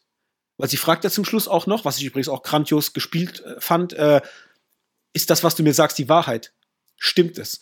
Und du merkst ja auch schon in der letzten Folge, dass sie so ein bisschen auch mehr in sich gekehrt ist, ruhiger agiert, dass sie merkt, da ist jetzt, wir sind jetzt an so einer Schwelle zu etwas Größerem. Die Reise kommt langsam zu einem Ende und, und, und sie zeigt ganz andere Charakterzüge. Mhm. Und da merkst du schon, das ist eine andere Ellie wie die, die du die ganze Zeit irgendwie kennengelernt hast. Ja. Da ist noch mehr hinten dran. Und das jetzt sehen zu und, und das jetzt sehen zu wollen, wie geht's da weiter und wie geht sie damit um, weil sie ver vermittelt dir ja auch oder mir zumindest beim gucken auch das Gefühl, okay, ich akzeptiere jetzt die Antwort, aber ich glaube, ich glaube sie nicht hundertprozentig. Und das hatte ich so im Feeling. So, dass die, äh, weißt du, sie, sie will dieses Leben mit Joel weiterführen. Sie, sie mag ihn ja, sie haben sich ja irgendwie zusammengerauft. Ja. Aber sie spürt auch an der Art, wie er mit ihr redet zum Schluss, wie offen er auf einmal ist und wie, wie, wie, ja, wie sehr er bereit auch ist, über Dinge zu sprechen, was er die ganze Zeit nicht gemacht hat. Das wirkt ja fast schon wie, ich muss versuchen, irgendwas zu kaschieren. So, ich muss jetzt mehr aus mir rausgehen und versuchen, mehr irgendwie die Person zu drehen, damit sie nicht auf die Idee vielleicht kommt, mehr zu fragen. Also, als würde er versuchen, sie einzulullen. Weißt Echt du so ein bisschen? Lustig, da habe ich jetzt überhaupt nicht dran gedacht. Also bei, bei mir war es das, das einzige Gedanke, weil natürlich ändert er sich mehr oder weniger fast um 180 Grad. Mir äh, war es bloß mehr so das Ding, oh Gott, ich habe sie endlich wieder. Mhm. Weißt du, und dann so dieses, oh Gott, ich will dich nie wieder verlieren und lass doch noch eine tiefere Ebene aufbauen, als wir jeweils hatten, so. Mhm. Also das war so eher, eher mein Interpretationsanspruch. Aber äh, gut, nee, ich gebe dir recht. Also es könnte natürlich genauso auch in die Richtung gehen. Gibt es schon Info wegen Staffel 2? Hat man schon irgendwas gehört? Mhm. Ich habe Dreharbeiten statt Ende des Jahres. Ähm, ah, Release okay. entweder spät 2024 oder Anfang 2025. Okay. Und hat man zu Bella Ramsey schon was erfahren? Weiß man, ist, bleibt sie Ellie oder wird es geswitcht? Hat man da schon irgendwie was gehört? Nee, nee, sie bleibt Ellie. Es gibt keinen Grund, sie auszutauschen, außer sie will es selbst nicht mehr. Aber selbst dann wüssten sie mhm. nicht, ob sie sie loslassen würden. Also so halb, halb Marketinggeschwafel, ja, halb, ja. Ja, ja, okay. Ihr, ihr wisst schon. Ja, gut, der Rest wird sich zeigen. Okay, ja. noch was sonst zu erwähnen zu The Last of Us oder sind wir da fertig? Nee, aber es hat mich tatsächlich einfach nur als Resümee vielleicht für die ganze Serie ähm, oder die ganze erste Staffel ich fand die allgemein echt sehr stark. Mich hat es ja eigentlich gar nicht interessiert, weil ich dachte, was wollt ihr mir jetzt nochmal erzählen? Ich habe das Spiel gespielt, muss sagen, ich war doch gehuckt und habe mich auf jeden Montag gefreut. Ja, ist sehr cool. Das freut mich, weil du ja. bist ja nicht so der Seriengucker. Und wenn nee, überhaupt nicht. die das geschafft haben, dich da, äh, ja, hinterm Ofen vorzulocken, dann haben sie alles richtig, mhm. richtig gemacht. Mich eingelullt, die Schweine. genau. ja. Okay, dann kommen wir zum großen Film der Sendung, ja, nämlich Scream 6 ist in den Kinos gestartet. Und natürlich haben wir uns den Film angeguckt. Zum einen, weil Hendrik ja ein bekennender Freund des Franchise ist. Mhm. Ja, ja. Und äh, zum zweiten, weil ich dem Hendrik keinen Wunsch abschlagen kann. Und dann muss ich Doch, natürlich mit ins Kino. Nein, ja. nee, okay. also sind wir ehrlich, ich fand den fünften Teil ganz schlimm und war jetzt bei wegen Teil 6 eher so, ah, okay, ich gehe jetzt ins Kino und guck ihn, weil es halt der krasse Film ist, der diesen Monat startet, den halt alle, äh, wo alle drüber sprechen. Ja? ja. Und äh, da, da muss ich natürlich mitsprechen und muss wissen, wie, ob das was kann oder nicht. Mhm. Aber ich war jetzt nicht unbedingt so, ja, freudig gespannt, was mich da erwarten wird. Und umso freudiger war ich dann, als der Film vorbei war, aber da kommen wir dann gleich dazu. Ähm, wollen wir, bevor wir über Scream 6 reden, ganz kurz nochmal schnell über die letzten Teile sprechen? So ein mhm, kurzer Mini-Abriss. Ja. Ähm, ja. Also ich habe jetzt gerade Teil 1 bis 5 nochmal abgearbeitet, jetzt im äh, ja, Voraussicht auf den sechsten Teil und muss sagen, dass ich wieder teils sehr meinen Spaß hatte. Also gerade mit dem ersten Teil, der ist für mich immer noch ein ganz, ganz großartiger Horrorfilm, der auch in seiner Metaebene da wunderbar funktioniert. Muss aber auch sagen, dass mir alle anderen Teile, 2, 3, 4 und 5, zwar auch phasenweise dann Spaß gemacht haben, so dass ich die jetzt auch nicht unbedingt scheiße bewertet habe, aber ich weiß zumindest mal für mich, dass ich weit weg davon bin zu sagen, dass das gute Horrorfilme wären. Also das sind sie jetzt für mich tatsächlich nicht. Ich fand Teil 2 zum Beispiel überhaupt nicht gut. Da hat mir gar keinen Spaß mehr gemacht, weil ich einfach diese, die Darsteller an dieser Highschool oder wo sie da sind, äh, äh, College. College ja, ja. Ich habe das denen halt nicht abgenommen. Die waren mir alle schon zu alt, zu weit weg vom, vom College-Dasein irgendwie. Das hat mir irgendwie keinen Spaß gemacht. Ich fand es dann auch nicht so klug. Teil 3 wiederum, der ja dann an diesem Hollywood-Setting spielt, wo sie Step 3 drehen, der war total quatschig. Innerhalb seiner Quatschigkeit natürlich spaßig, ganz klar. Mhm. Aber ja, auch für mich nicht so, der Riesenbringer, weil sie halt für mich auch immer wieder das Gleiche erzählen und immer wieder das Gleiche machen. Das geht dann bei Teil 4 ja eigentlich auch so weiter. Fand ich auch cool von den Darstellern her, wiederum, muss ich sagen, weil ja da auch viele Leute mitspielen, die man halt auch dann äh, nach Scream dann noch viel äh, weiter gesehen hat in vielen anderen Filmen. Anna Paquin, äh, Emma Roberts, Hayden Panettiere, die jetzt auch im, im neuen Film wieder eine Rolle mitspielt und so Sachen. Das war okay, der war unterhaltsam, den habe ich tatsächlich auch gemocht. Teil 5 fand ich dann ganz schlimm, denn äh, ja, der war irgendwie für mich jetzt auch nach dem Rewatch, habe den jetzt zweimal jetzt schon geguckt, ähm, einfach schrecklich langweilig und auch total dümmlich erzählt. Und ja, da sind wir jetzt angekommen bei Teil 6. Wie ging es dir da mit den, mit den ganzen Filmen? Was ist denn so, vielleicht mal so rum, was ist denn dein liebster Scream? Gibt's, kannst du das sagen? Gibt es einer, wo du sagst, äh, so aus der ganzen Reihe, der sticht für dich am, sticht für dich am meisten raus? Äh, boah, das ist jetzt schwer zu sagen. Lass es mal anders machen. Ich weiß ja, du liebst dieses Franchise. Warum? Warum gibt dir dieses Franchise so viel? Was macht dir daran so viel Spaß? Ah, oh, das kann ich schon eher beantworten, weil ich in den meisten Fällen immer die Auswahl der Darsteller ziemlich cool finde. Also ich bin da immer mhm. relativ schnell gehuckt von den Konstellationen, von den Figurkonstellationen und auch wie sie immer dargestellt werden, auch wenn es natürlich manchmal einfach Abziehbilder sind. Aber ich muss sagen, ähm, ich mag immer so diese Zusammenstellung. Ich mag, dass es einfach ähm, satirisch auf über über über die Filmwelt beziehungsweise über Horrorfilme halt geht. Es sich nicht so ernst nimmt, aber gleichzeitig trotzdem halt auch ernst ist. Ähm, ich mag irgendwie den Killer. Ich mag dieses Ghostface-Outfit. Ich mag das, dass der quasi eigentlich zu 99,9% dann auch immer mit einem Messer tötet, weil das für mich immer auch eine sehr widerliche Art und Weise ist, jemanden umzubringen. Mhm. Also sehr nah und persönlich. Und dann mag ich.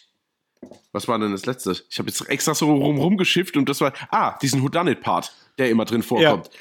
Mm, und einfach, dass er auch immer so ein bisschen, ja, dass man immer am Miträtseln ist, gleichzeitig aber um seine Liebsten bangt, dann aber auch wieder cool findet, dass dann irgendwelche Verbindungen zu irgendwelchen Horrorfilmen oder eigentlich immer ein Nerd dabei ist, der so ein bisschen alles aufklärt. Das ist für mich einfach, glaube ich, die, ja, die, die, Zusammenstellung von den verschiedenen Komponenten macht das einfach bei mir aus, dass ich da wirklich viel, viel Spaß dran habe. Und dass es halt auch nicht übernatürlich ist. Also, das ist mhm. jetzt kein Michael Myers, der irgendwann, also, keine Ahnung, halt ein Dämon ist oder Jason Voorhees oder ein Freddy Krüger. Das ist für mich irgendwie gefühlt die, die einzig, der einzige bodenständige Slasher. So. Mhm. Ich, stimmt jetzt wahrscheinlich nicht ganz, ich habe jetzt bestimmt ein paar Sachen vergessen, aber unterm Strich ist es halt so, es, es geht halt einfach um menschlichen Mörder, der auch einmal, keine Ahnung, der bekommt auch mal ein Hindernis in den Weg geschmissen und fliegt dann auch mal auf die Fresse und also das ist alles irgendwie nahbar und, und, und nicht so übermenschlich. Ja. Mhm. ja, das stimmt. Ich glaube, mir fällt auch kaum jemand ein, der so oft auf die Fresse kriegt wie, wie der Ghostface Killer.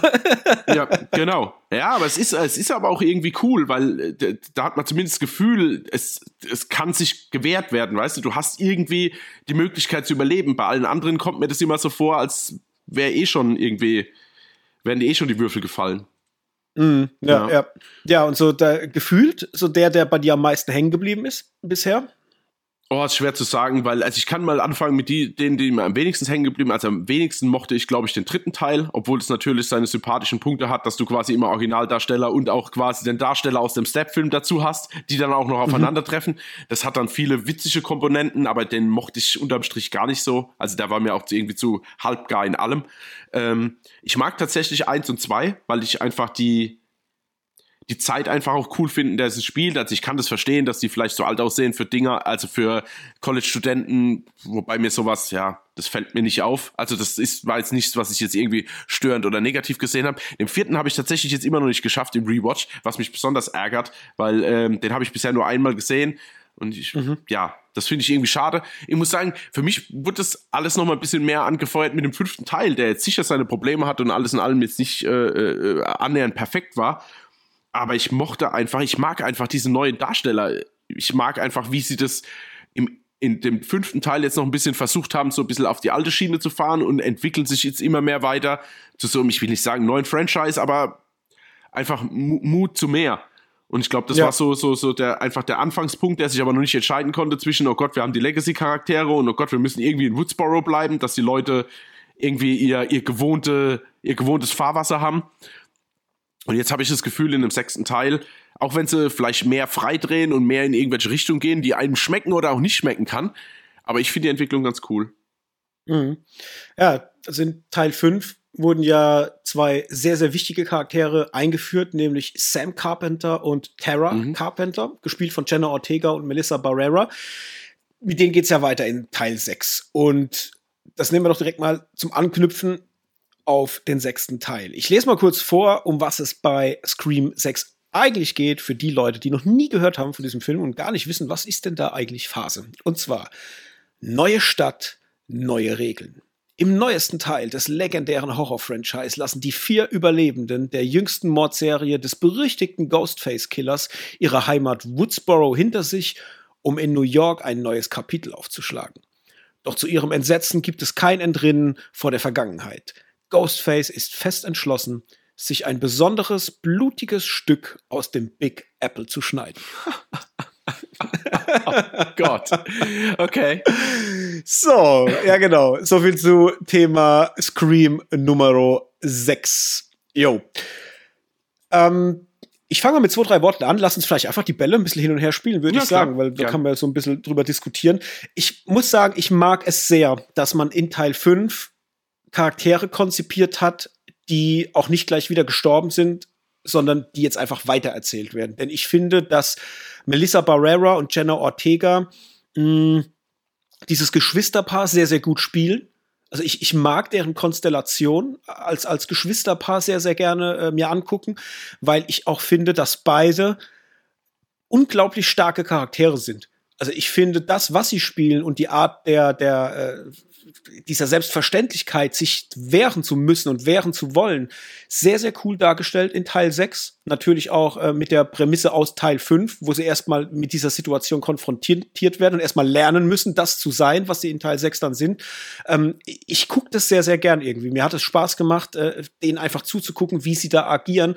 Auch, wie gesagt, mit dieser gewissen Stärke. Und mir ist auch aufgefallen jetzt im, im Nachgang beim, beim Überlegen, dass es halt gerade jetzt bei Teil 6 so viele starke weibliche Charaktere gibt, mh, mm, wie ich das, glaube ich, so noch nie wahrgenommen habe in einem anderen Film, beziehungsweise auch in diesen generellen Scream-Film. Also das ist jetzt, du hast einen sehr, sehr starken weiblichen Cast irgendwie aus sehr starken Figuren, natürlich auch dann mit Hayden Panettiere oder auch mit der Gail Weathers, äh, klar, die kennt man ja schon aus den anderen Filmen, aber alles in allem ist der Kern in Teil 6 ja ein Kern aus starken Frauenfiguren. Und das habe ich irgendwie gemocht, weil mir das eigentlich beim Filmgucken erstmal gar nicht aufgefallen ist. Ja. Das heißt, das, das drückt sich nicht in den Vordergrund, sondern das ist einfach präsent und es ist so natürlich, dass es dir nicht aufgezwungen wird. Und das fand ich jetzt im Nachgang beim darüber nachdenken tatsächlich dann sehr, sehr cool.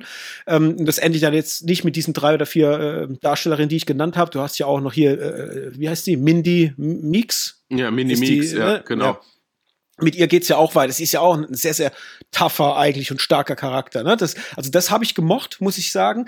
Ich habe es sehr gemocht, dass sie endlich aus Woodsboro raus sind, weil das ist was, was mich in den vorhergehenden Teilen halt immer gestört hat die sind immer in dieser Scheißstadt, es passiert immer dieselbe Leier und ich dachte mir halt irgendwann, wie oft soll denn noch das Gleiche passieren, Jahr für Jahr oder, oder weißt du so, irgendwann muss mhm. doch mal Schluss sein, ja. sodass äh, mir, mir, ging da die Glaubwürdigkeit flöten. Ja. Und deswegen fand ich das sehr cool, dass es jetzt in die große Stadt geht, dass man das alles einfach ja in der Großstadt erzählt. Mir hat es auch schon direkt gefallen, als der Film losging, so dieses Aufeinandertreffen von gewissen Personen, wie da damit gearbeitet wird, vor allem auch das Intro vom Film, was erstmal dir als Zuschauer äh, ein Brett vor den Kopf knallt und du erstmal denkst, oh, what the fuck, was ist denn jetzt los? Ja. Das kenne ich ja so noch gar nicht, weil ich habe jetzt erwartet, dass ich dieselbe Kacke wie immer krieg. Ja, genau. Nee, kriegst du halt nicht. Du kriegst es anders erzählt. Und das habe ich auf jeden Fall gemocht. Es ist klar, dass der Film in sich immer noch quatschige Momente hat und auch quatschige Situationen und auch gewisse Story-Entscheidungen halt immer noch an den Haaren herbeigezogen sind, wo man sich denkt, oh, okay, also äh, es ist jetzt nicht ein intelligenter Horrorfilm, aber nee. er nimmt sich ernst, er macht das, was er macht, auch mit einer gewissen Konsequenz, weil ich glaube, er ist so gewalttätig wie noch kein anderer Scream vor ihm. Also die, die Wucht, mit, mit der da eine Tötung passiert zum Teil, ist äh, relativ heftig. Mhm. Er hat ein paar richtig geile Szenen, gerade in diesem Kiosk oder wo sie da sind, wo ich dachte, oh, what the fuck? Also wenn er auf dem Level weitergeht, hat er mich, ja. Ging dann nicht ganz so weiter, aber war trotzdem gut genug, so dass ich da ja einfach meinen Spaß damit gehabt habe. Also ich hätte es nicht gedacht, weil ich dachte, dass ich im Kino hocke und dann ist es halt so, ja, eine komische Kiste. Vor allem, wenn er so wird wie der fünfte. Aber so war er halt nicht. Und ich hatte ja, ich hatte irgendwie so fortlaufend meinen Spaß damit. Und damit gebe ich jetzt erstmal an dich weiter, bevor ich da wieder in einem Monolog mich verliere. Ja, nee, also mir ging's, ja, in, in, in allen Bereichen ähm, genauso wie dir. Also ich mag diesen etablierten Cast, ich mag, dass damit weitergezogen wird, weil da äh, einfach auch irgendwie Sympathien, also zumindest aus meiner Sicht, man hört ja auch andere Stimmen, aber ich finde es ähm, sehr stark. Ich mag einfach, was du auch gesagt hast, diese, diese, diesen, diesen eigentlich weiblichen starken Cast, aber ohne dass du es halt so ganz widerlich aus Brot geschmiert bekommst. Also nicht so, wir sind hier Female Empowerment oder so, sondern das ist einfach, ich glaube, arg viel natürlicher wurde es noch nie eingebunden. Und, und, mhm. und selbstverständlicher auch. Mhm. Trotzdem sind auch nicht alle Typen jetzt ultra die Dullis auf einmal und kriegen gar nichts mehr auf die Kette, sondern irgendwie ist das, ja, du schaust da drauf und denkst, ja, okay, da bin ich vollkommen dabei. Ihr, ihr, ihr, ihr, ihr nehmt mich bitte auf eure Reise und ich bin gern dabei und, und, und, und äh, wie soll ich denn sagen, und kau auch gern Fingernägel, ob es euch allen gut geht. Hm, hat mir super gut gefallen. Ich mochte, ja, den Einstieg, hattest du ja schon gesagt, fand ich, fand ich super, weil es einfach mal was Neues war. Und auch nicht so ganz plump, sondern dann auch irgendwie schon, naja, hat schon, hat schon einfach gut funktioniert. Obwohl ich es ein bisschen schade fand, jetzt ohne zu spoilern. Für beide. ähm, ja, und alles in allem, ja klar, er hat auf jeden Fall seine Härten. Ich finde auch, dass die, äh, der Ghostface hier viel mehr als irgendwie gefühlt unaufhaltsame Maschine gezeigt wird. Also jetzt gerade in diesem Supermarkt oder aber auch ähm, das, was sich in dieser, in dieser Wohnung abspielt. Also der ist so hartnäckig und so gleichzeitig so konsequent in allem, was er macht zu 80 Prozent, dass es wirklich beeindruckend ist. Also so be beängstigend, sage ich jetzt mal. Ich hatte jetzt nicht Angst, aber das ist schon beängstigend. Auf der anderen Seite spürst du halt total durch den Film gezogen, da kommen wir auch zu den quatschigen Komponenten, die du angemerkt hast, dass halt extrem viel Plot Armor gibt. Also so Figuren, mhm. die, keine Ahnung, da ist eine Figur, die wird komplett tierisch sofort auseinandergerissen, die andere Figur wird dann kurz am Arm geschnitten, so. Ja, wo ich dann ja. dachte, ja, okay, ey. Also mich freut's zwar, so mich persönlich jetzt, aber es ist schon Quatsch. Ja, und es zieht sich halt mhm. schon durch den ganzen Film. So, du kriegst richtig mit, wer soll überleben, wer nicht. So, die kriegen gleich direkt so, die kriegen so, so ein bisschen ab. Und das fand ich auch so ein bisschen, naja, einfach so ein bisschen unnötig eigentlich, weil ich dachte, das hätte man auch irgendwie besser schreiben oder machen können. Also sie müssen ja nicht immer gleichzeitig alle in einer Wohnung sein, müssen dann überfallen werden und die, die überleben sollen, die werden nur so angeschlitzt. Da hättest du es ja. halt irgendwie ein bisschen anders geschrieben. Ja? Ähm, ja, ja. Was auch dann für mich zum Beispiel diese U-Bahn-Szene zum Schluss überhaupt gar keinen Sinn ergibt. Wenn man so mhm. weiter drüber nachdenkt, denkt man, okay, und warum genau ist das alles passiert? Ja, also ja. was dann passiert, ich will jetzt nicht spoilern, aber das fand ich dann halt schon irgendwie rückblickend ein bisschen dümmlich. Was den Film vielleicht auch im Allgemeinen beschreibt. Das ist so ein richtig unterhaltsamer Slasher mit Whodunit-Parts. Okay, klar kann man sagen, man kann es relativ schnell riechen. Äh, speziell auch bei der einen Szene ist mir dann rückblickend eingefallen, wo du gesagt hast, ja, wie ist der jetzt überhaupt in diese Wohnung gekommen? Hä? Das ist doch alles dumm. Und dann, okay, wenn dann später, ah, okay. So. Mhm. Ja. Und ja, also es ist, es ist auf jeden Fall so, du, wenn du den Film komplett geguckt hast, und du würdest dann gedanklich wieder zurückgehen in manche Szenen, erklärt sich doch relativ viel. Ja.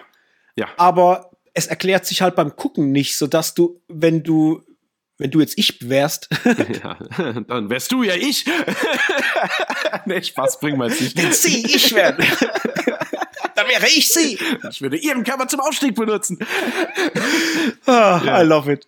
Ähm, Nee, also jetzt mal ernst, wenn, wenn du den Film ja. mit wachsamen Filmguckeraugen guckst, dann fühlst du dich halt zu ganz vielen Szenen so ein bisschen für dumm verkauft, weil du denkst, es ist quatschig. Das ist nachher dann zwar so, dass es sich auflöst. Ich frage mich nur, wer denkt denn aber noch an eine Szene aus dem ersten Drittel, wenn der Film vorbei ist und ob sich die einem dann noch erschließt, mhm. wenn er sie eh schon für idiotisch hält, weißt du so? Und das finde ich immer schade, dass man so Dinge erst zu spät auflöst oder zu spät eine Information ja, bekommt. Das stimmt. Aber das, es bleibt ja aber auch unaufgelöst quatschig, sagen wir es mal so. Mhm. Also du hast ja. ja immer noch Parts, die dann zum Schluss stehen bleiben, wo du denkst, oh, ehrlich jetzt? Aber das mhm. irgendwie das Verrückte an dem Film ist, es stört mich halt nicht so. Weil ich halt so ja. extrem unterhalten und auch äh, gespannt war und ich weiß nicht, ich hatte einfach eine richtig gute Zeit mit dem Film. Und es hat jetzt, vielleicht ist es vielleicht ein bisschen mein Fanboy-Herz, aber dir hat er ja auch Unterhalt, auf Unterhaltungsebene ja eigentlich Spaß gemacht. Und du bist, als es ja jetzt nicht so, dass unbedingt dein Herz unbedingt so an der Reihe hängt, obwohl du so vielleicht mhm. gut leiden kannst. Weiß jetzt naja, nicht, das, das, das stimmt schon. Also ich muss ja. auch sagen, das Franchise an sich ist mir eher egal, als dass es mich irgendwie kickt. Also das tatsächlich. Aber der hat, der hat mir eine gute Zeit bereitet. Und das sage mhm. ich als jemand, der den fünften Teil halt wirklich scheiße findet. Also ich hab, hab den jetzt ja ein zweites Mal geguckt und fand den genauso schlimm wie beim ersten Mal, aber jetzt bei der Kiste, das war cool. Und es liegt halt einfach, und ich habe ja auch überlegt, warum ist das so? Warum kriegt der mich ein bisschen mehr? Und ich bin ehrlich, das liegt halt an den Charakteren. Das sind einfach diese beiden Mädels, mhm. allen voran, die eine gute Leistung abliefern. Natürlich auch mit einer Jenna Ortega, die ich halt unabhängig von Scream auch gerne sehe, weil die halt einfach gut spielen kann. Und ich finde, die bringt auch ja. viel mit in dieses Franchise, was ihm mehr äh, ja, Gravitas halt einfach gibt. Das wirkt, also die, die, die, die rankt es schon mal so ein Niveau höher, allein schon, dass sie da drin mitspielt. Und eine Sache, die Charakterentwicklung, was die beiden halt durchmachen, ist halt auch tiefer gehend als bei allen zuvor. Du hast zwar immer ja. mitgekriegt bei einer, ähm, ach, wie heißt sie? Neve Campbell, ja, die hat zwar auch immer, ne, die hat schon eine Entwicklung gehabt, eine gewisse, aber dass du mal siehst, dass die richtige Emotionen abbilden, dass die auch Dialoge miteinander haben, wo sie auch emotional werden, dass sie zu einem Psychiater geht und, und dass halt auch äh, Sch Schwächen mit aufgezeigt werden. So Sachen. Das hast du so in der Form, glaube ich, noch nicht gehabt. Das heißt, du kriegst eine Charakterzeichnung äh, äh, dargestellt von Sam und von Terra und die macht für mich das ganze Thema greifbarer und dann habe mhm. ich mehr Lust einfach zuzugucken. Ich bin mehr in, into it, ja, ich will mehr ja. sehen von denen und ich kann auch mehr mitfühlen.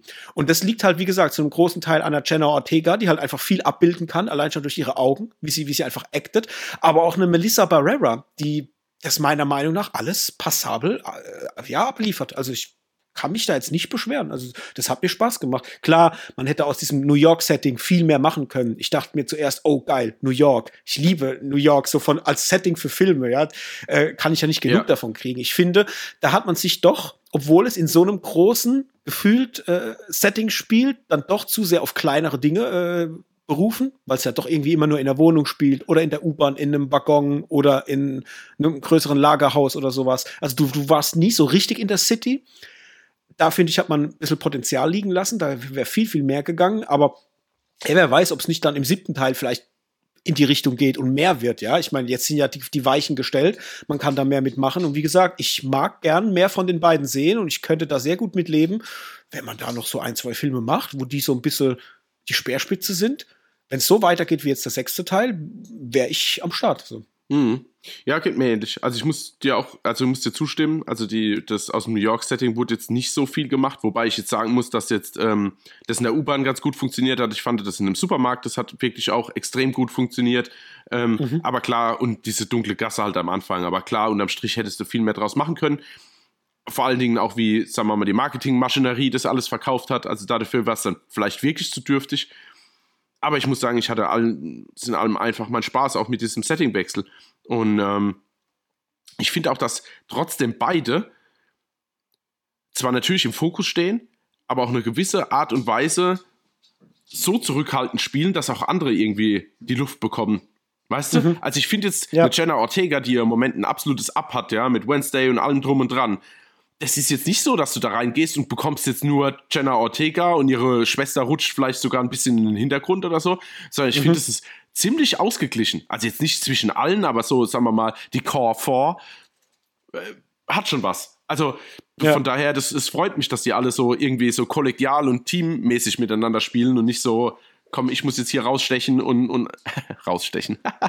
oh, es ist so lustig. Ähm, ja, nee, aber ich muss sagen, das funktioniert alles in allem, funktioniert es wirklich gut. Ich habe nur ein wenig Angst, dass es da eine Entwicklung gibt in der Richtung, was ich auf der anderen Seite fände ich total mutig, aber ich hoffe halt nicht, dass es so wird, wie ich es mir jetzt denke. Also jetzt gerade mit äh, Sam. Ah ja, ich glaube, ich weiß, worauf du hinaus willst. Also ja, ja. ich will es jetzt mhm, nicht, ja. genau, ich will es jetzt nicht verraten, ja. aber ich habe da so eine Vermutung, obwohl ich eigentlich gedacht habe, das ist relativ klar geklärt, auch am Ende vom sechsten, dass es nicht so kommt. Aber mhm. naja, es könnte sein. Und das, also wenn das dann irgendwann der Reveal wäre, so, Obacht jetzt so, dann wäre ich wahrscheinlich ein bisschen enttäuscht. Das fände ich dann doch, doch zu flach. Mhm. Ja, das stimmt. Das, ja, das, so das könnte ja auch in, in, in die Richtung gehen, ähm, ja. Mhm. Böses bekämpft Böses, ja. Ja, ja, was, was mir ja zum Schluss dann auch, ja, ja, genau, und, genau. Äh, und da, da, wiederum, da würde ich, oh yeah, baby. Ja, also, ja, auf jeden Fall. Also die Weichen sind ja zumindest mal soft gestellt, sage ich jetzt mal, ja. aber ich, ich bin gespannt. Was nicht soft war, äh, muss ich unbedingt noch erwähnen, damit ich es nicht vergesse. Mhm. Der letzte Kill, da dachte ich mir halt auch, what the fuck? Also mhm. so in Bezug auf wie drastisch und wie gewalttätig da. Äh, ja, aber auch, ja. ja mhm. boah, also, das war eine harte Nummer. Und da habe ich gedacht, cool, weil das ist das, was ich sehen will in einem Slasher-Film. Da habe ich Bock. Es hätte für mhm. mich sogar noch ein bisschen saftiger sein können, tatsächlich. Ja. Ähm, aber da war ich ähm, ja überrascht. Das trifft es vielleicht als, als, als, am ehesten. Ich war überrascht, dass man die wenigen äh, sehr harten Szenen, die da sind, dass man die aber auch so hart dann zeigt. Also das war war eine starke Nummer. Ja, ja, fand ich auch. Also, auf, auf, wohl, das ist ja auch, also muss ich sagen, hat mir auch sehr gut gefallen, dieser letzte Kill. Wobei es natürlich auch auf der anderen Seite schon auch sehr makaber ist. Also von daher, ja, wenn ja. wir sehen, was uns die, die Scream-Zukunft noch bringt. Aber ich muss sagen, ich hatte echt, echt Spaß damit, wieder mit der Kiste. Ähm, und habe auch, ja, bin auch sehr gespannt, wie es weitergeht. Obwohl ich dann jedes Mal auch ins Kino ging, das war für mich auf der einen Seite, ich habe mich so gefreut auf den Film, auf der anderen Seite wollte ich überhaupt nicht reingehen, weil ich dachte, oh nee, ey, ich habe ja da so zwei, drei Personalien, die da einfach nicht draufgehen dürfen, sonst ist es ja für mich, ich muss da ja echt schauen, dass ich da objektiv bleibe, gell, wenn dann irgendwelche mhm. Leute über die Klinge springen, wo ich dann aber wirklich richtig gut leiden kann und da habe ich ja immer ein Problem, ein bisschen den Film gut zu bewerten. aber auf der anderen Seite ist es ja gut, wenn sie mir die, die, die Charaktere so nah bringen und dann wieder nehmen und mich nimmt es emotional mit, dann ist ja schon was richtig gemacht. Aber das hat mir, deswegen hat mir der jetzt besonders auch gut gefallen. Da ist alles gelaufen, wie der Hendrik sich das wünscht. Ja, ich muss sagen, ich hätte, was ich ja. zum Beispiel nicht gemacht hätte, ich hätte Dewey nicht aus dem Franchise rausgenommen, weil ich finde, dass er wiederum, er ist so ein cooler Charakter. Also so auch von der Art, so zwischen irgendwie trottelig, aber irgendwie auch, äh, er kann ja doch irgendwie was und hat das Herz am richtigen Fleck. Mhm. Und den hätte ich mir einfach noch länger vorstellen können in, in diesem Franchise.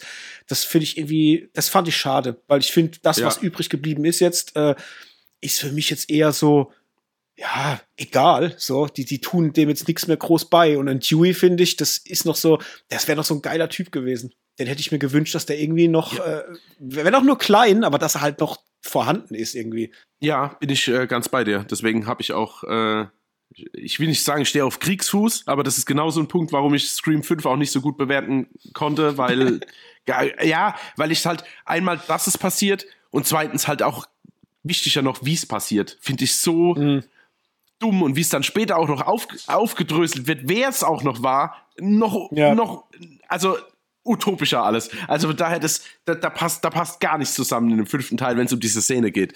Ja. Er hat ja seinen Grund, warum er ja nicht so gut abgeschnitten hat bei uns. Aber jetzt kommen wir zum ja. Thema Bewertungen. Also ich habe ja nach dem Kino schon gesagt, da war ich natürlich noch ein bisschen euphorisiert von den Messerstechereien. ähm, ja. Hab ja gesagt, dass ich glaube, dass Scream 6 mein liebster Scream nach dem ersten Teil ist. Also Teil mhm. 1 ist für mich, den finde ich wirklich gut. Ja? ja. Den Rest, ja, von schlimm bis geht so. Und Teil 6 wirklich, da hatte ich jetzt meinen Spaß damit. Ich habe ihm drei Sterne von fünf gegeben wenn man nach Letterbox geht, bei einem 10er-Ranking wären das dann 6 von 10. Also für mich ein solider Film, kann man gucken als Horrorfan, äh, macht Spaß, aber natürlich äh, muss man sich da klar machen, dass wir natürlich uns im Scream-Franchise befinden. Und ja, dass es da jetzt nicht ein intelligenter Slasher oder irgendwas wird. Es bleibt weiterhin ein bisschen dümmlich, es bleibt aber auch sehr spannend, es bleibt sehr blutig. Man hat Momente, wo man mitfiebern kann, man hat Momente, wo man vielleicht auch mal die Augen rollt. Aber das macht er meiner Meinung nach alles sehr passabel und deswegen von mir eine sehr, sehr gute durchwachsene Mittelwertung. Wie ist es denn bei dir? Ja, ist lustig. Äh, vor allen Dingen ist es lustig, wenn man sich an das Gespräch auf dem Parkplatz erinnert und du gesagt hast, oh, hey, Moment, so voller Euphorie bin ich bei dreieinhalb. Und ich so, what? Was ist mit dir los? dreieinhalb? Ey, und dann war das für mich klar, dass es so ein Dreier, Dreier Bewertungsfilm ist. Dann saß ich so im Auto. Dann habe ich drüber nachgedacht. Dann habe ich eine Nacht drüber geschlafen. Da dachte ich, ey, verdammte Axt. Verdammte Axt. Nee, ey, der halt so nach, der hat mir jetzt so Bock gemacht unterm Strich und ich habe so Lust, den auch nochmal zu sehen, nachdem ich jetzt quasi weiß, was alles passiert, dass ich gesagt habe, nee, ey, da müssen dreieinhalb Sterne ausgepackt werden, geht nicht anders. Und äh, so habe ich das auch gemacht. ja. Ja. Ja, ich habe auch überlegt, mache ich es oder mache ich es nicht? Und ich muss wirklich sagen, der einzige Grund, warum ich ihm jetzt nicht dreieinhalb gegeben habe, ist, weil er mir zum Schluss ja. in Bezug auf gewisse Charaktere mhm. ein bisschen zu dümmlich wird. Ja, war es auch da dachte ich mir so, ey, okay, ihr müsst jetzt nicht noch den, den Psychopath oder die Psychopathen, äh, die, die müsst ihr jetzt nicht auch noch, noch psychopathischer irgendwie darstellen, indem sie irgendwie psychopathisch lachen die ganze Zeit.